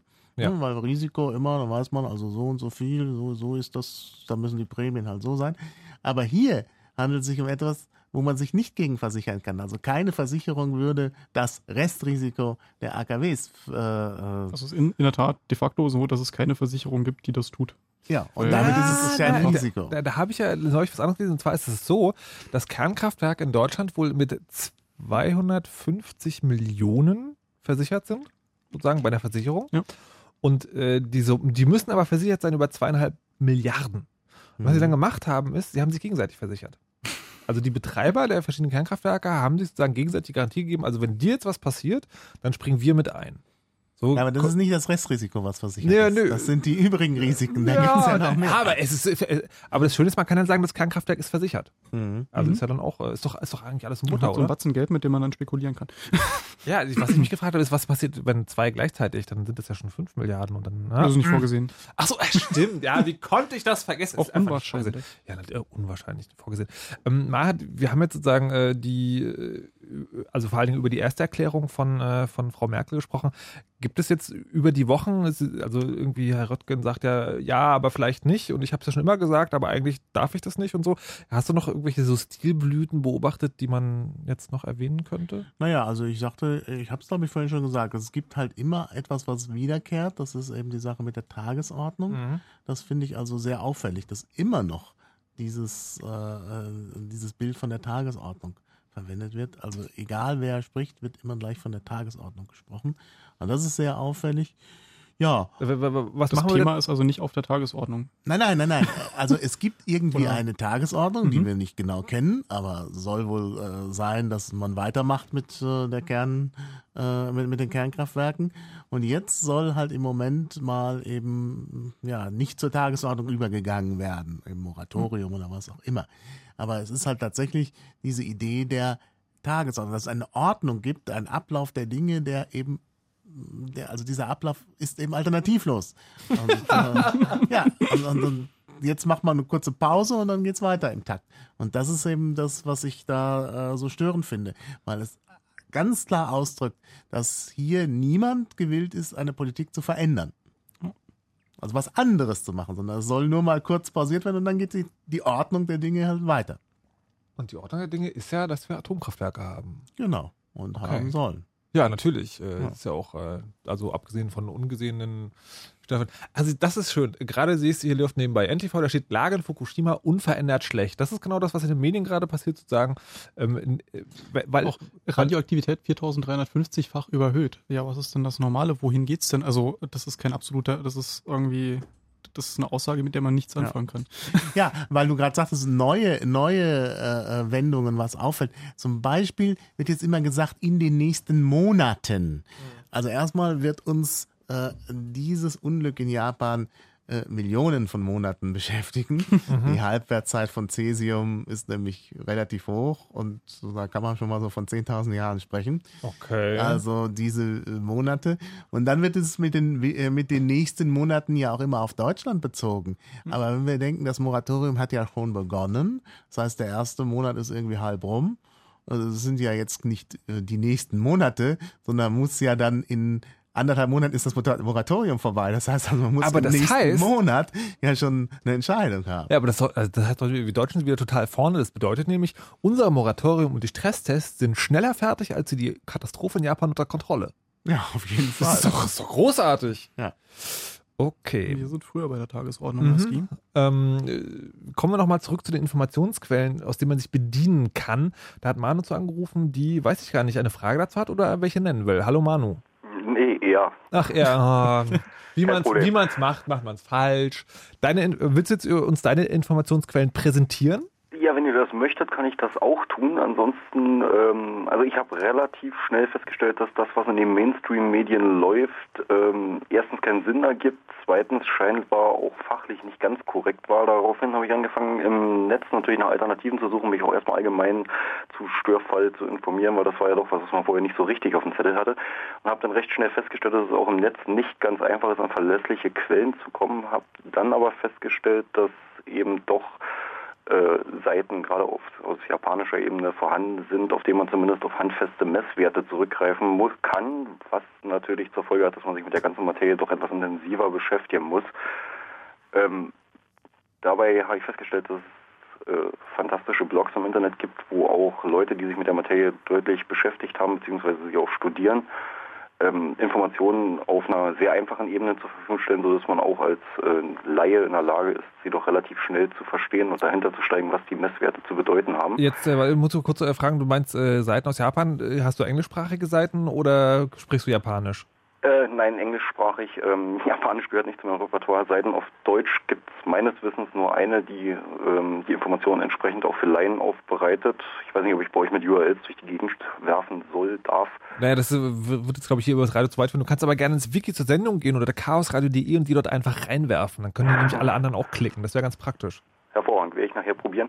Ähm, wobei ich eine gerne loswerden würde, das wäre nämlich der Physikblock EU, weil eben das die Jungs sind, die doch in der Lage sind, ja. auch der breiten. Masse und dem breiten interessierten, äh, der breiten interessierten Bevölkerung eben die Informationen so zur Verfügung zu stellen, dass man sie auch versteht. Und vor allen Dingen hat sich dort eine Kultur entwickelt, ähm, die sehr technisch und doch verständlich über die Vorgänge diskutiert ähm, wo man dann auch sehr schnell feststellen muss, dass selbst die Informationen, die man äh, aus den Medien oder aus öffentlicher japanischer Seite bekommt, eben doch mangelhaft bis fehlerhaft sind oder eben aber, nur die halbe Wahrheit das, darstellen. Das, finde ich aber ganz spannend, von wegen der Informationsbeschaffung. Äh, an welchem Punkt machst du fest, dass Leute, die zwar vom Fach sind, aber hier in Deutschland sitzen, äh, zuverlässigere Informationen haben als die von vor Ort? Gehe aber nicht von zuverlässigeren Informationen aus, sondern einfach von der von der Interpretation der vorhandenen Messwerte, dass man dann schon sagen kann, also wenn wir wenn wir feststellen, wir haben im Reaktor irgendwie 400 Grad und plus 2 Bar Druck, kann der nicht dicht sein, weil eben bei 400 Grad und ein bisschen Wasser eben deutlich höherer Druck existieren müsste. Äh, das würde vermutlich dem, dem, dem normalen Nutzer nicht auffallen, aber eben das Leute, stimmt. die sich mit der Materie intensiv beschäftigen, stellen dann eben sowas auch ganz schnell fest und können dann daraus auch äh, Rückschlüsse auf die Technik führen, beziehungsweise ähm, in, in, den Quellen, wo ich mich jetzt bewegt habe, war es elementar wichtig, dass die Leute eben äh, Kenntnis von, von, von, von Reaktorsicherheit und auch von äh, dem Aufbau von diversen Reaktoren hatten, so dass sie Informationen, die zu bekommen waren, ganz anders deuten konnten, als sie in der Presse oder im Fernsehen publiziert wurden. Würdest du also sagen, die, die Massenmedien würdest du gar nicht mehr benutzen für solche Sachen? Äh, ich kann sogar sagen, ich verzichte seit zwei Wochen komplett auf Informationen aus den Massenmedien, weil ich mich dann in der Regel darüber geärgert habe, dass dort entweder bloß die halbe Wahrheit oder äh, teilweise auch Messwerte deutlich verfälscht, äh, verfälscht dargestellt werden. Also wir haben in den letzten Tagen da ganz deutlich beobachten können, dass ähm, Milli, Mikro und Mega irgendwie bunt durcheinander gewürfelt wurden, aber nichts mehr mit den Messwerten zu tun hatten, wenn man sie dann auch in den Massenmedien mal veröffentlicht hat. Das war teilweise schockierend. Würdest du denn, äh, das finde ich immer eine spannende Frage, wenn es um diese Diskussion geht, weil die Massenmedien haben immer das Problem, sie dürfen eine, eine, eine, eine, Information erst dann bringen, wenn sie sie entweder selber verifiziert haben oder unter Angabe der Quelle. Würdest du es denn als adäquat empfinden, wenn Massenmedien anfangen zu sagen, hier, wir haben hier dieses Blog gelesen, guckt euch das mal an, das klingt ganz gut, wir können natürlich auch nicht so genau verifizieren, ob das wahr ist. Ähm, nein, ich will nicht, dass sich die Massenmedien auf die auf die auf den Blog beziehen. Der war halt nur dadurch äh, dazu gut, äh, um, um mir die Messwerte, die ich halt von offizieller Stelle, ähm, zum Beispiel von der von der japanischen Atom- und Industrieaufsicht. Ja. Äh, Also du meinst sozusagen, die Massenmedien sollen einfach mal ordentlicher arbeiten, weil sie so viel geschlammt haben. Ja, nicht geschlammt. Ähm, es geht dort einfach. In den letzten Tagen hat man halt ganz deutlich gemerkt, dass sich, dass sich jeder, der sich Experte auf die Fahnen geschrieben hat, sich zu dem Thema äußern durfte. Hat man drei Experten gehört, hatte man fünf verschiedene Meinungen. Und äh, das führte teilweise meiner Meinung nach auch sehr zur Verunsicherung in der Bevölkerung. Also ich bin relativ spät dazu gekommen. Ich habe davon erst erfahren, als in den, äh, in den Massenmedien halt die Bilder von der Explosion vom Block 1 liefen. Und war dann relativ geschockt, weil ich vorher davon ausgegangen bin, dass wir solche Bilder nach Tschernobyl nie wieder sehen werden was sich ja nun als äußerst unwahr herausgestellt hat. Und habe dann unmittelbar versucht, verlässliche Informationen zu bekommen, habe festgestellt, dass halt auf den üblichen privaten Nachrichtensendern irgendwie eine, eine, eine Informationsveranstaltung im Stundenrhythmus läuft, die ja aufgrund der mangelnden Informationen logischerweise auch keine neuen Erkenntnisse bringen konnte. Und habe dann aber bei halt bei der Suche nach, wie komme ich schneller an Informationen, auch ganz schnell festgestellt, dass dort viele Angaben einfach falsch sind. Wir machen jetzt mal folgendes, wir nehmen jetzt mal den Matthias dazu, der hat nämlich eine technische Frage und vielleicht kannst du ihm ja mit deiner Belesenheit über die ganzen Quellen weiterhelfen. Matthias, Schauen hallo. mal. Matthias, Tag. Ja, hallo. Du hast eine technische Frage. Ja, und zwar, ähm, ich habe jetzt die Sendung gerade ein bisschen verfolgt äh, und ich überlege schon lange, seit das jetzt war mit dieser Katastrophe, äh, weiß einer von euch, ob das irgendwie möglich ist, radioaktive Strahlung in irgendeiner Art und Weise sichtbar zu machen? Also so, als wenn man zum Beispiel mit einer Infrarotbildkamera Inf- ja, Wärmestrahlung sichtbar machen kann, ob das irgendwie möglich ist? Weil das Gefährliche, finde ich, ist ja daran, dass es einfach nicht so unsichtbar ist. Man weiß eben nie, wo es ist. Man kann es nur messen mit einem Geigerzähler oder sich auf irgendwelche Werte verlassen, aber im Prinzip nicht irgendwie visualisieren, wo gerade welche Strahlung.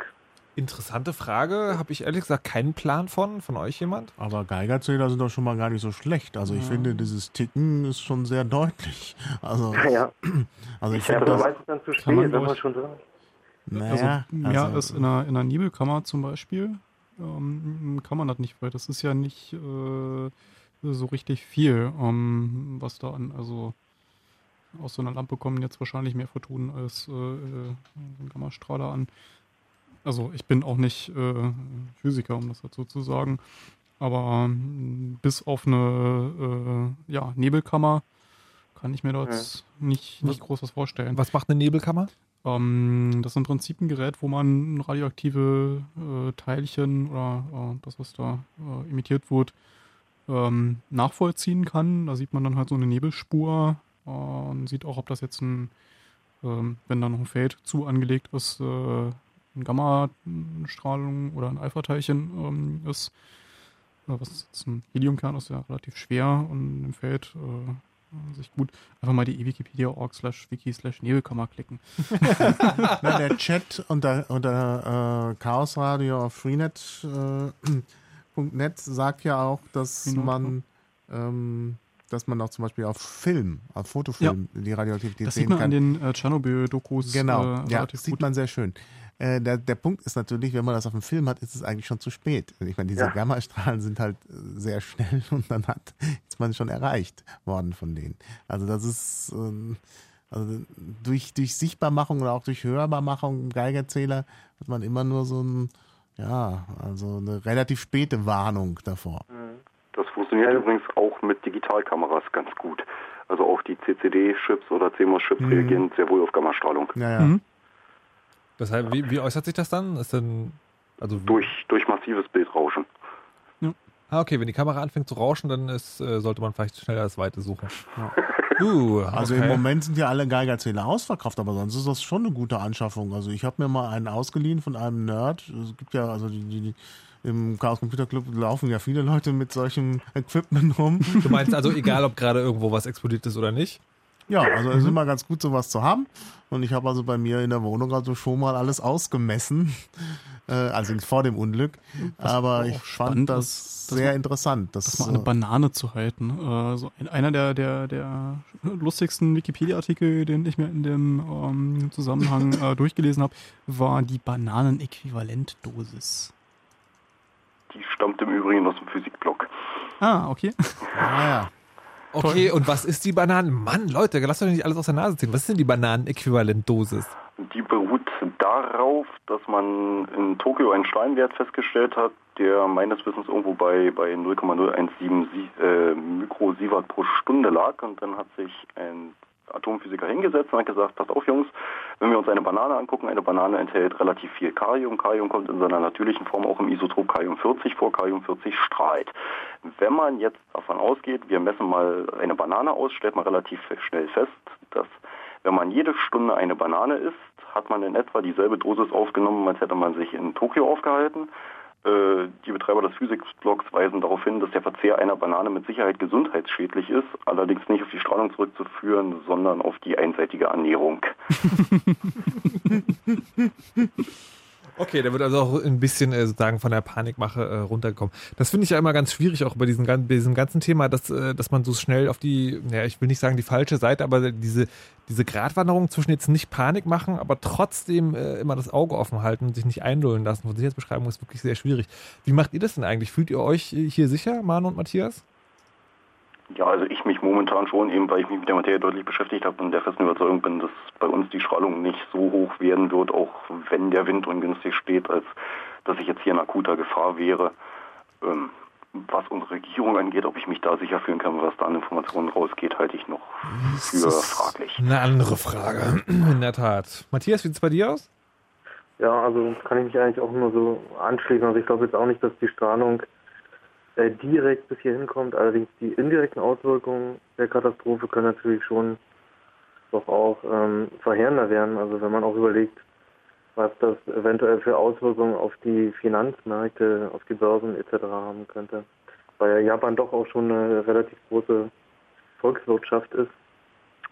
Und so, das macht einen schon, also mir persönlich doch schon auch ein paar Sorgen, weil sind ja schon in der Geschichte einige Wirtschaftskrisen oder einige große Krisen passiert.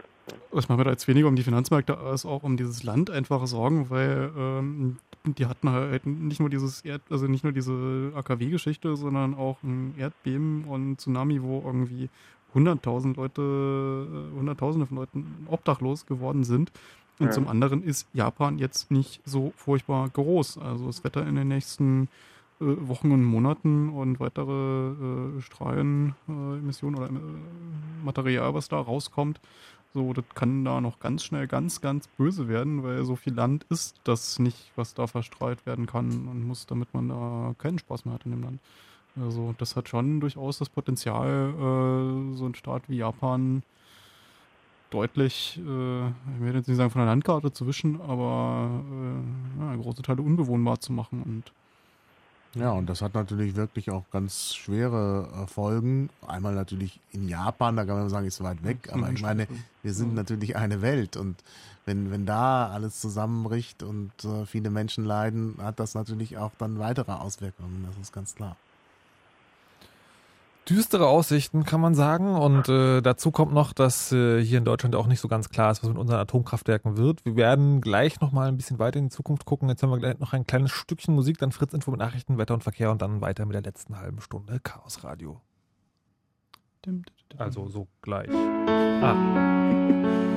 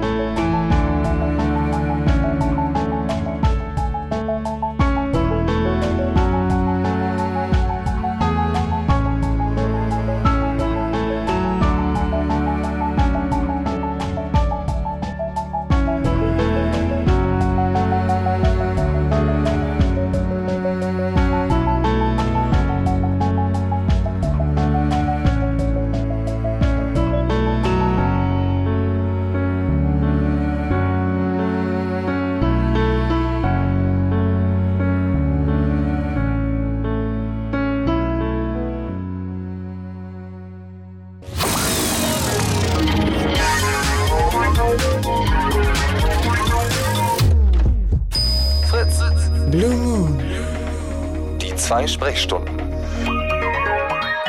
Und eine halbe haben wir noch hier beim Chaos Radio am letzten Donnerstag im Monat. Es geht heute um Informationsverwaltung, Beschaffung und Analyse im Zeitalter von Atomunglücken.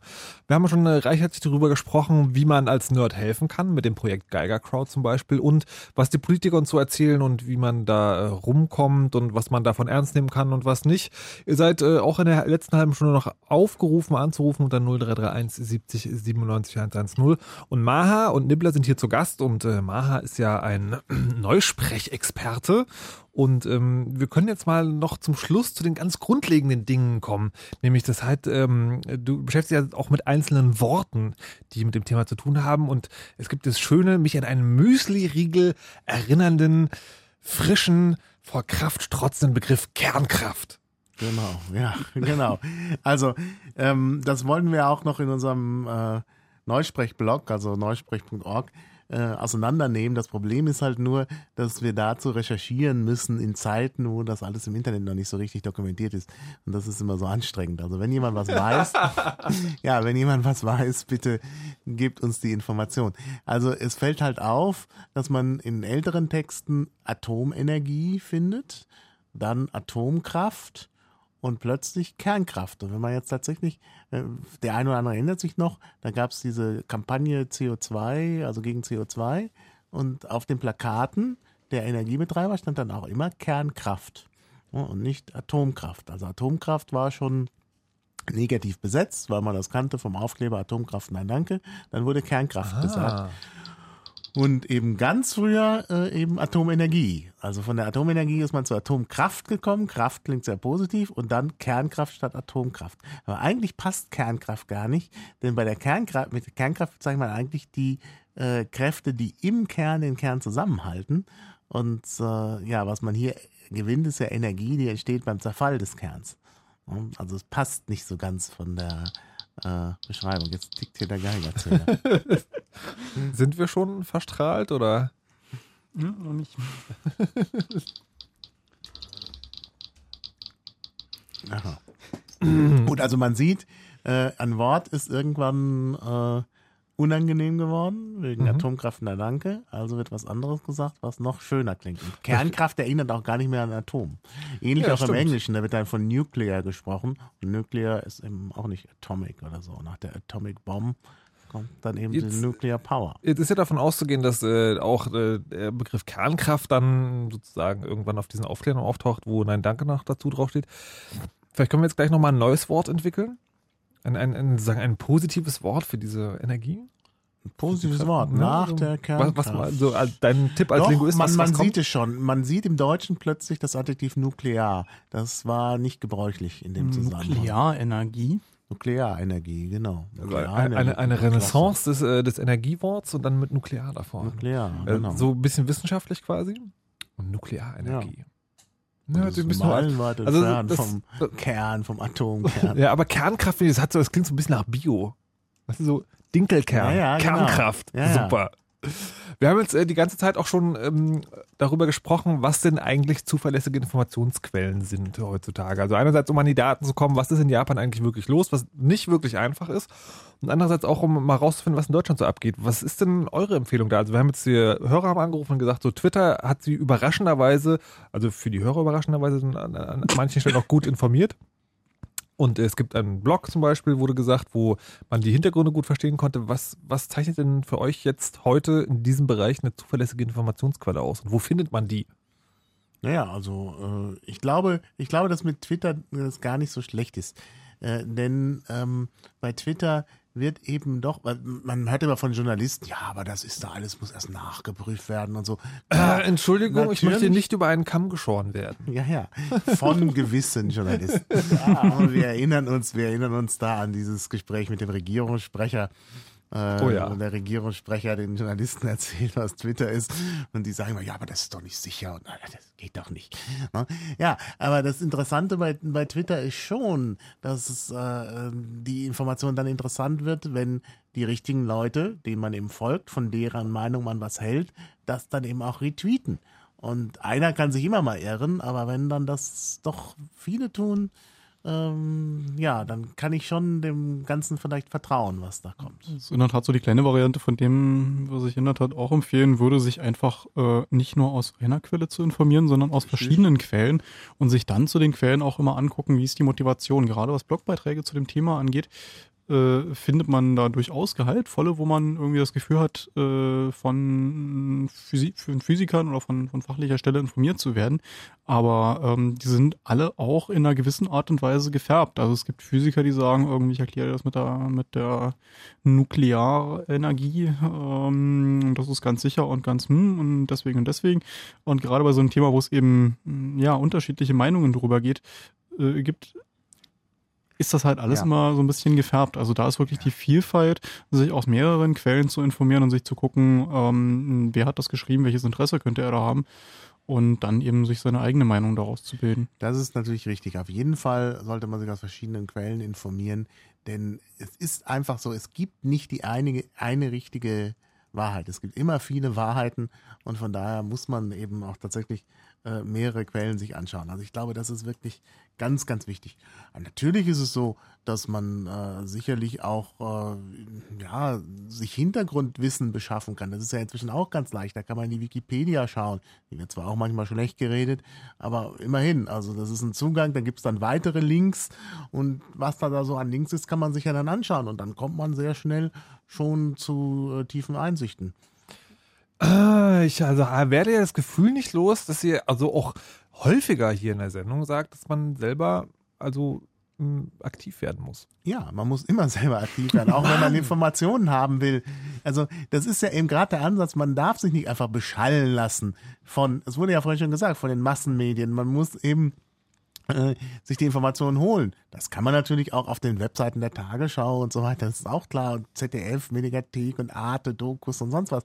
Aber man muss eben selber gucken und eben äh, genauer hingucken und sich eben die Informationen holen. Ich glaube, das ist genau das, was man machen muss. Man muss selber aktiv werden und sich was holen und nicht einfach sich berieseln lassen. Da würde ich jetzt aber gerne sagen zum Schluss tatsächlich, also jetzt ähm, auf diesen Fall hier sozusagen bezogen mal gerne wissen, wo ihr euch sozusagen hauptsächlich äh, informiert habt. Ich würde mal einen Anfang machen. Ich habe es, ich habe ähm, irgendwann gefunden einen, äh, einen deutschen, eine deutsche Seite, die für mich ziemlich gut funktioniert hat. Das sind die Anti-Atom-Piraten. Ähm, die sind natürlich, äh, also politisch klar gefärbt. Die haben es aber wirklich sehr gut drauf gehabt, eine Mischung aus, ähm, äh, also sozusagen Informationen von Medien zu übernehmen. Die haben die Nachrichtenticker von Reuters im Auge gehabt und auch sozusagen so kleine Sachen von, von nebenher äh, zu sagen. Und die haben immer also auch den die Informationen, die unbestätigt waren, haben sich dann meistens als sozusagen wahr oder zumindest in der Richtung äh, richtig äh, herausgestellt. Das fand ich sehr gut. Dann fand ich sehr gut den, äh, den die Nachrichtenagentur Reuters hat einen Feed. Das fand ich Mhm. ganz, ganz, ganz großartig, weil das das erste Mal gesehen habe bei einem großen Medium. Die haben halt so einen Feed, wo sie ihre eigenen Meldungen raustun zu dem Thema, zu Fukushima, ein Live-Feed, der sich auch automatisch aktualisiert und die kennzeichnen ihre eigenen Meldungen. Die nehmen aber tatsächlich nach einer Prüfung auch äh, User-Kommentare auf. Das heißt, da findet man natürlich nicht alles, aber das ist sozusagen wirklich eine sehr breite Masse und von einem, von einem Dienst, der auch sozusagen, also wo man weiß, der ist darauf angewiesen, dass jetzt nicht irgendwie den größten Scheiß äh, produziert. Und für Hintergrundberichte habe ich immer gerne den Guardian gelesen. Die sind immer sehr gut. Da Ja. muss man Ja. natürlich Englisch können, also es gilt bei Reuters auch, aber das sind so für mich die drei Quellen eigentlich gewesen in den letzten Wochen, wo ich mich am besten äh, informiert gefühlt habe. Würde ich dir zustimmen. Ich würde auf jeden Fall aber noch ergänzen, Zeit Online. Zeit Online hat gerade am Anfang der Katastrophe, haben die ja nachts durchgemacht und waren der einzige deutschsprachige Ticker, natürlich dann Twitter, also Twitter kann man das vielleicht nennen. äh, und äh, da wurde wirklich also kontinuierlich informiert und auch auf, also mit, mit wirklich guten Links. Also das äh, hat mich auch sehr überzeugt. Ich habe dann ja sogar getwittert, dass offenbar äh, Zeit Online jetzt das Nachrichtenmonopol in Deutschland übernommen hat. ja, von der Tagesschau kam nichts mehr. Es war halb vier Uhr morgens. Ja. Da haben die da äh, andere Dinge zu tun gehabt. Ich weiß nicht was. Aber Ja. bei, bei, bei Zeit Online ging es halt durch. Und das hat mich schon sehr überzeugt. Das stimmt. Ja, Zeit Online hat jetzt auch das äh, Weblog Netzpolitik, äh, also die haben da ab äh, morgen so eine Testphase Übernommen. übernommen, ja. Zeit gleich zum neuen Design. Ähm, äh, dazu aber vielleicht später mehr. Äh, was hast du denn? Äh, Also, wo hast du dich denn informiert? äh, in der Tat auch diesen, ähm, das ist immer so das Problem, man, man hätte gerne halt äh, sowas wie einen Feed, in dem man informiert wird über das, was passiert. Ähm, da war in der Tat Reuters äh, mit am teilweise auch flottesten. Mhm. Ähm, dann guckt man halt, man sucht dann auch nach einzelnen äh, Begriffen, also man liest dann irgendwelche Sachverhalte und da muss ich ganz ehrlich sagen, kann ich mich nicht mehr an die einzelnen Seiten erinnern, aber äh, das ging dann halt wirklich in die Tiefe, dass man sich anguckt, okay, der und der Sachverhalt, das lese ich jetzt da zwar, aber wie ist denn das wirklich?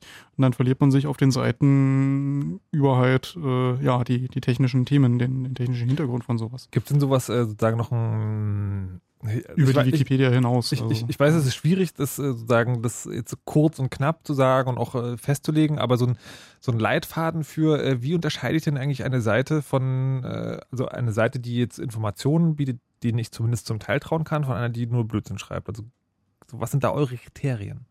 Na, Mal jetzt von Viagra-Werbung abgesehen. Gegenverifizieren. Ähm, wenn da Dinge berichtet werden, äh, werden die Berichte von anderer Seite, die nicht auch von dieser Quelle abgeschrieben haben, gestützt. Dann, welches Interesse besteht, also wer betreibt äh, diese Informationsquelle und hat der eventuell oder die ein Interesse daran, die Information gefärbt darzustellen und äh, ja, ganz einfach eine Plausibilitätsprüfung und eben eine, nach dem Motiv äh, Fragen. Wir sind schon wieder bei selber nachdenken. Ja, naja, also wenn man nicht so viel selber nachdenken will, kann man auch, das ist zwar immer gefährlich, aber kann man auch immer gucken, wer verlinkt denn noch auf die Seite und so. Mhm. Das ist schon Ja, sehr aufschlussreich. kann einem und da kann man sehr sehr schnell helfen. wissen, äh, also da kriegt man sehr schnell eine grobe Ahnung dafür, ob das seriös ist oder nicht seriös ist. Jetzt äh, würde ich äh, zum, also fast zum Schluss, ganz ist noch nicht, würde ich noch äh, zu einer kleinen Anekdote kommen, die ich sehr witzig fand. In Nibbler, du hast ja erzählt, dass du während deiner äh, Arbeit für Geiger Crowd auch äh, mit dem Hackerspace in Tokio Kontakt hattest. Ja, die haben, ähm, das war auch so die Zielgruppe, die ich im, im, im Hinterkopf hatte, als ich mir überlegt habe, äh, ja, den, den, den, den Crowd-Teil. Ähm, Japan ist ein unglaublich technologieverliebtes äh, Land, um da mal so ein Vorurteil äh, zu äh, transportieren. Und es muss da einfach Leute geben, die selbst an so Geräten bauen oder mit so Geräten Spaß haben, die eben sich mit dieser äh, Radioaktivität in der einen oder anderen Form messtechnisch äh, auseinandersetzen. Und der Hackerspace in Japan, die haben relativ früh äh, schon daran gearbeitet, zum einen für die Leute, die davon betroffen sind, äh, von dem Erdbeben und ja, der äh, Wohnungsproblematik, dass wir halt irgendwie jetzt kein Dach mehr über den Kopf haben. Die haben äh, Solarlampen gebaut, also Lampen, die sich tagsüber äh, über Solarenergie aufladen und dann nachts eben über LEDs Licht abgeben. Haben sie da äh, eine nach der anderen gelötet und verteilt. Und zum anderen auch äh, einen äh, Geigerzeller-Bau-Workshop. Ähm, waren sie auch noch nicht die einzigen im Internet. Also es gibt eine ganze Handvoll äh, Leute, die eben mit Mikrocontrollern selbst äh, ja, Mess, äh, gebaut haben. Wir haben auch im CCCB äh, jemanden, der Dexter hat äh, da gebastelt. Da glaube ich den Link später.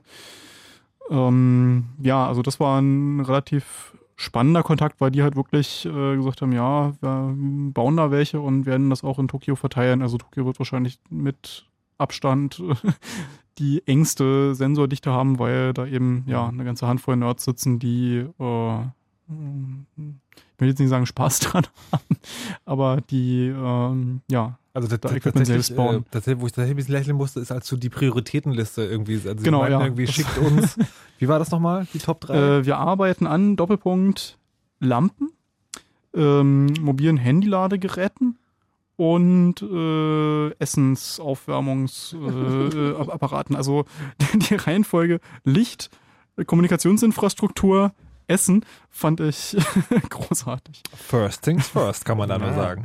Klar. Ähm, jetzt haben wir viel darüber geredet, was war und wie man damit klarkommen kann. Was sind denn eure Aussichten für, was wird jetzt passieren? Also würde mich ja also quasi vor allem hier in Deutschland äh, interessieren. Also mal, wenn man dir so zuhört, denkt man ja so, okay, also eigentlich faseln die Politiker jetzt nur ähm, und es wird sich nichts ändern, also genau gar nichts.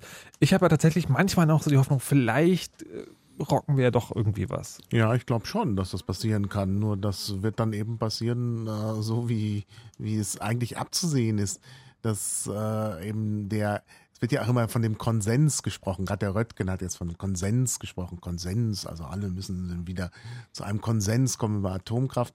Und das wird halt sehr schwierig sein. Also ich glaube, es wird tatsächlich dann nochmal richtig Auseinandersetzungen geben mit großen Demonstrationen und so weiter. Und, Ja. und ich hoffe, dass auf diese Weise dann genug Druck aufgebaut wird sodass es eben nicht so weitergehen kann. Dass wichtig ist halt zu zeigen, das Thema ist nicht tot. Dass die Tagesordnung mal endgültig abgesetzt wird. Ja. Ja, dass das Teil der Tagesordnung wird, dass man sich damit auseinandersetzen muss, Ja. wie man das Problem eben löst. Ja, und das, äh, Aber Also glaub, glaubt ihr wirklich sozusagen, dass, es, äh, dass da in Deutschland Interesse dran besteht, ernsthaftes? Ja. seitens der Bevölkerung auf jeden Fall, wenn man sich die Demo angeschaut hat. Doch, ich glaube auch. Also ich glaube, dass, äh, also nach Tschernobyl ist es schon fast umgekippt und äh, ja, da, da war die Welt aber noch anders. Da gab es halt noch den Ost-West-Konflikt, den Eisernen Vorhang und was weiß ich und dann waren die anderen immer die Schlechten, kann bei uns nicht passieren und so. Ich denke, das ist jetzt anders und ich denke, es wird jetzt wirklich äh, doch sehr viel stärker äh, eben ein, ein Widerspruch kommen aus der Bevölkerung und kein Konsens. Das, ähm, je nachdem, was man davon hält, bleibt zu hoffen, möchte ich an dieser Stelle sagen. Ja. So, so viel zur Atomkraft. Äh, Ich würde jetzt noch ein kurzes Stück Musik machen, dann reden wir doch noch mal. Werbung machen. Nee, genau, das, wollte- ich wollte gerade dazu kommen. Ich würde sagen, also wir schließen jetzt das Werbung. Thema ab, Atomkraft, machen, äh, spielen ein kurzes Stück Musik, machen dann Werbung und äh, danach geht's hier mit den Dingen weiter, die sonst noch so Fritz passieren. Wir sind gleich wieder da. Yo. Cheese song remains the same, sound stains cross the board, and when Red cooks the beat, heat transfers through the cord. The force don't wanna cheer, it's rat's ass concern. We got mad raps to burn, to tap pads and churn. The butter for the speakers, putting sneakers on tread. Set the funk up your head, lacing lines with the lead. Carried over the keys and the voice of the drums and the hums of bass notes. Jumps waves like race boats. We staying on the case like Matlock and Magnum. Diffusing clown cruiser, refuse to pay dues. Blues, jazz, and funk, bottom line, the soul. Giving birth to break beats to put the flipped on scroll. Like Count Basie, we gonna spark up the band. Giving props to the folks that spoke with their hands. Word to mouth, putting smiles on your ears over years. Or West Montgomery, the name remains a summary, defining the shining of the rays on our days. Sounds that's breaking grounds when Ellington plays. The loneliest monk with the harmonious funk. A mad innovation, deep concentration. These dudes was the music, no time for vacation. Milt Jackson making the vibe speak. Coltrane taming tenors, causing heads to freak. Max Roach beat a coat setting kids ablaze. Fat Waller on the ivory, known to step lively. Oscar Peterson, the dude Quincy Jones. Up in my headphones, it's like hand in glove. Billy Preston, Dave Bruce, and this is musical love. George Benson. With the shape of things to come, Tony Williams, Steve Gadd getting bad on the drums. Harvey Mason got your pace and shit. There's no sitting, yeah. Props to Captain Fingers, yeah. Leave it in there. Freddie Hubbard pull the trumpet out the cupboard. Bob the novelist and Herbie the future shocker. Ron Carter on the bass, the freaky finger moonwalker. Chuck Wayne, Lewis Johnson, and Stanley Clark. The spark to start a blaze via methods and ways with sounds that stick around for the rest of our days. Grover Washington Jr. and Hubert Laws. Dizzy blowing up the spot, donating to the cause. Now this is just to name a few who do the thing in this piece. Cheese and ready to give it up, yo. All the police.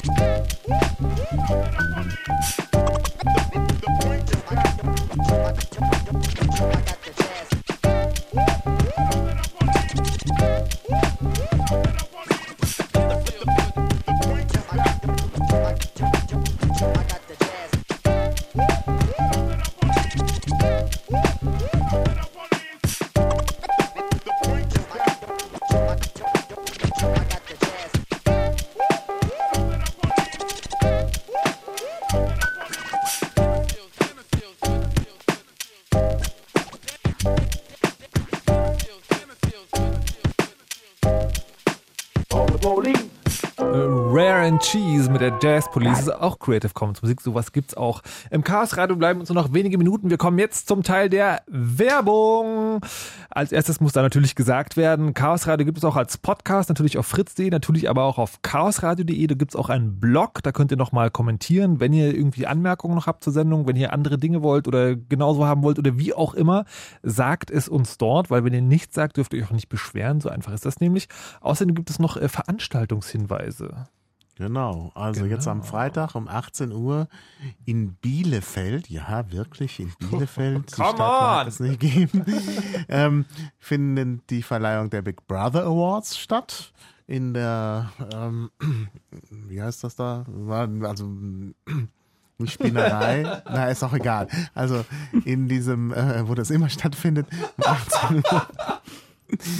Und äh, ja, äh, da sind natürlich alle willkommen, vor allen Dingen, wer aus der Nähe von Bielefeld ist oder auch weiter anreisen will. In der Ravensberger Spinnerei.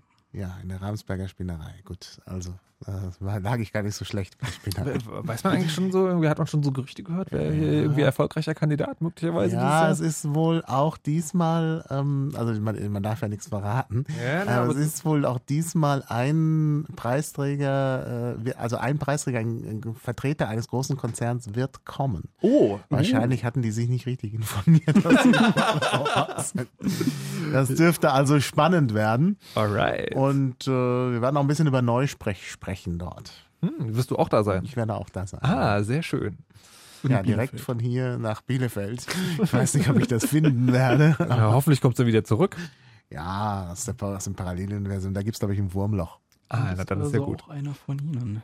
Ja, ähm, ja Dann Im Sommer gibt's auch noch was. genau. Chaos Communication Camp 2011 in Finofort bei Berlin. Das ist so ein alter Flugplatz. Ist total kuschelig da. Fünf Tage mit den Hackern auf dem Feld. Gibt Internet, habe ich gehört. Da ist die Faser schon klar gemacht worden. Ab Tag 1 oder? Ähm, Bestimmt. okay. Wenn es losgeht, wieder geht's los. durch, durch den Wald. Irgendwie sowas, ja. Ja, ja. Und also wird auf jeden Fall hübsch werden. Vom 10. bis zum 14. August. Und äh, was, was passiert da? Also außer dass da gezeltet und gewLANt wird? Da wird gezeltet, gewLAN, ausgetauscht und äh, es gibt Vorträge. Wenn man sich die angucken möchte, kann man sich natürlich auch gestreamt angucken, aber hinkommen ist immer äh, schicker. Ich meine, wann kann man schon mal irgendwie mit einer vierstelligen Anzahl von Hackern auf einem ehemaligen äh, sowjetischen Flugplatz äh, äh, zelten mit äh, äh, einem Gigabit-Internet am Notebook? Und es ist wohl so, dass es da kein Platz, Platzproblem, Nee. Platzproblem Da gibt kein Herrgott. Platzproblem, im Gegensatz zum Kongress im Winter. Ja. Also von daher sollte man davon Gebrauch machen. Außerdem ist es einfach schön unter freiem Himmel, bei lauschiger Nacht mit absolut außergewöhnlicher Beleuchtung. echt hübsch werden von Es der wird da wirklich her, ja. ganz tolle Beleuchtung geben, da einfach dann abzuhängen und zu diskutieren und also es ist und Party zu machen. Also es ist einfach mal ganz, ganz toll. Also wer das verpasst, ist selber schuld. Also, Und das alles im kleinen Maßstab gibt es ja, wie ich äh, immer wieder von euch höre. Jeden Donnerstag kann man im Club vorbeikommen. Von wann bis wann ist das nochmal? Der offene äh, Donnerstag? von 17 Uhr bis Mitternacht, glaube ich. Genau, aber bitte da das Zelt zu Hause lassen. Ja, ja. Da steht schon so viel rum in dem Club. Also. Aber kennenlernen kann man euch da. So, dann also viel Spaß mit dem Chaos Computer Club im Podcast, wenn ihr gerne mögt, demnächst dann. Hier geht's gleich weiter mit Flo Heiler im Night Flight. Wir verabschieden uns. Nibbler, Maha, vielen Dank fürs Vorbeikommen. Tschüss. Und äh, ja, ihr kennt es, ihr kennt den Abschluss. Ähm, jetzt gibt's eigentlich nur noch eins zu sagen. You know how all those bad boy rappers claim how much weed they drink, and how many 40s they smoke, and how many women they've kissed with at the same time. But you see, I'm addicted to something else. It's not about fancy cars or bling bling, unless it's a glitter animation. I've seen more websites than any lousy ass browser. I've clicked more than Douglas Engelbart. I'm as bossy as Bowser. Don't even remember all my email addresses. And I've got more screen names than Sleepy's got mattresses. I need the internet like Whitney Houston needs crack. If you feel the same way, let me see a delicious this track.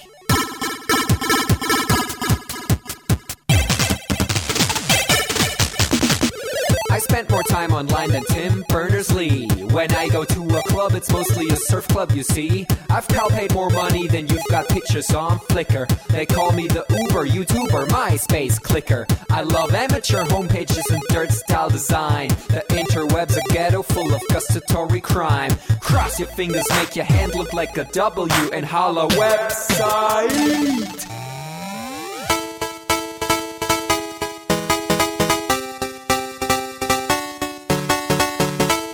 Hello, my future girlfriend. This is what I sound like. Uh, orders and Nick upping it up. Check your birthday, keep on fucking it up. What? All my bitches up in the club. Let me see you shaking it, don't stop. Rub it down, bounce around, wiggle every pound. Get it to the hyper ground. Everybody dance, jump if you like it, this sound. Feel the bass drop, hear the beat pop. What you gon' do? When it's time to take off, climb the rooftop, jump out of your shoe. It goes oohs, oohs, happy face balloons, unfadable pokey tunes, dance moves from shitty cartoons, pretty hot wounds, hungover afternoons. The club's full with the whole sweaty nation. That seems out of the wrong medication. Rave invasion, it's a D-Thing. Moin, kein Punkt, Job, Peng. 1, 2, Polizei, 3, 4, Polizei, 5, 6, 8, 6, 7, 8, 9, 10. It's an index finger party.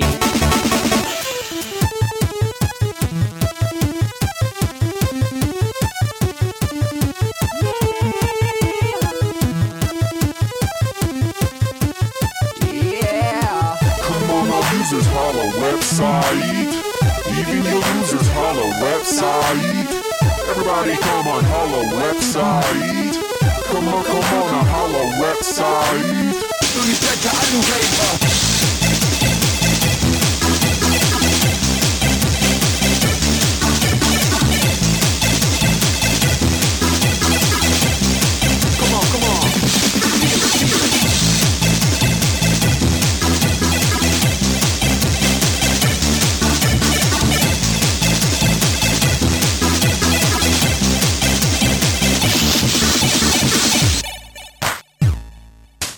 forget I'm in your extended network. Biatch. Export 2000. Blah.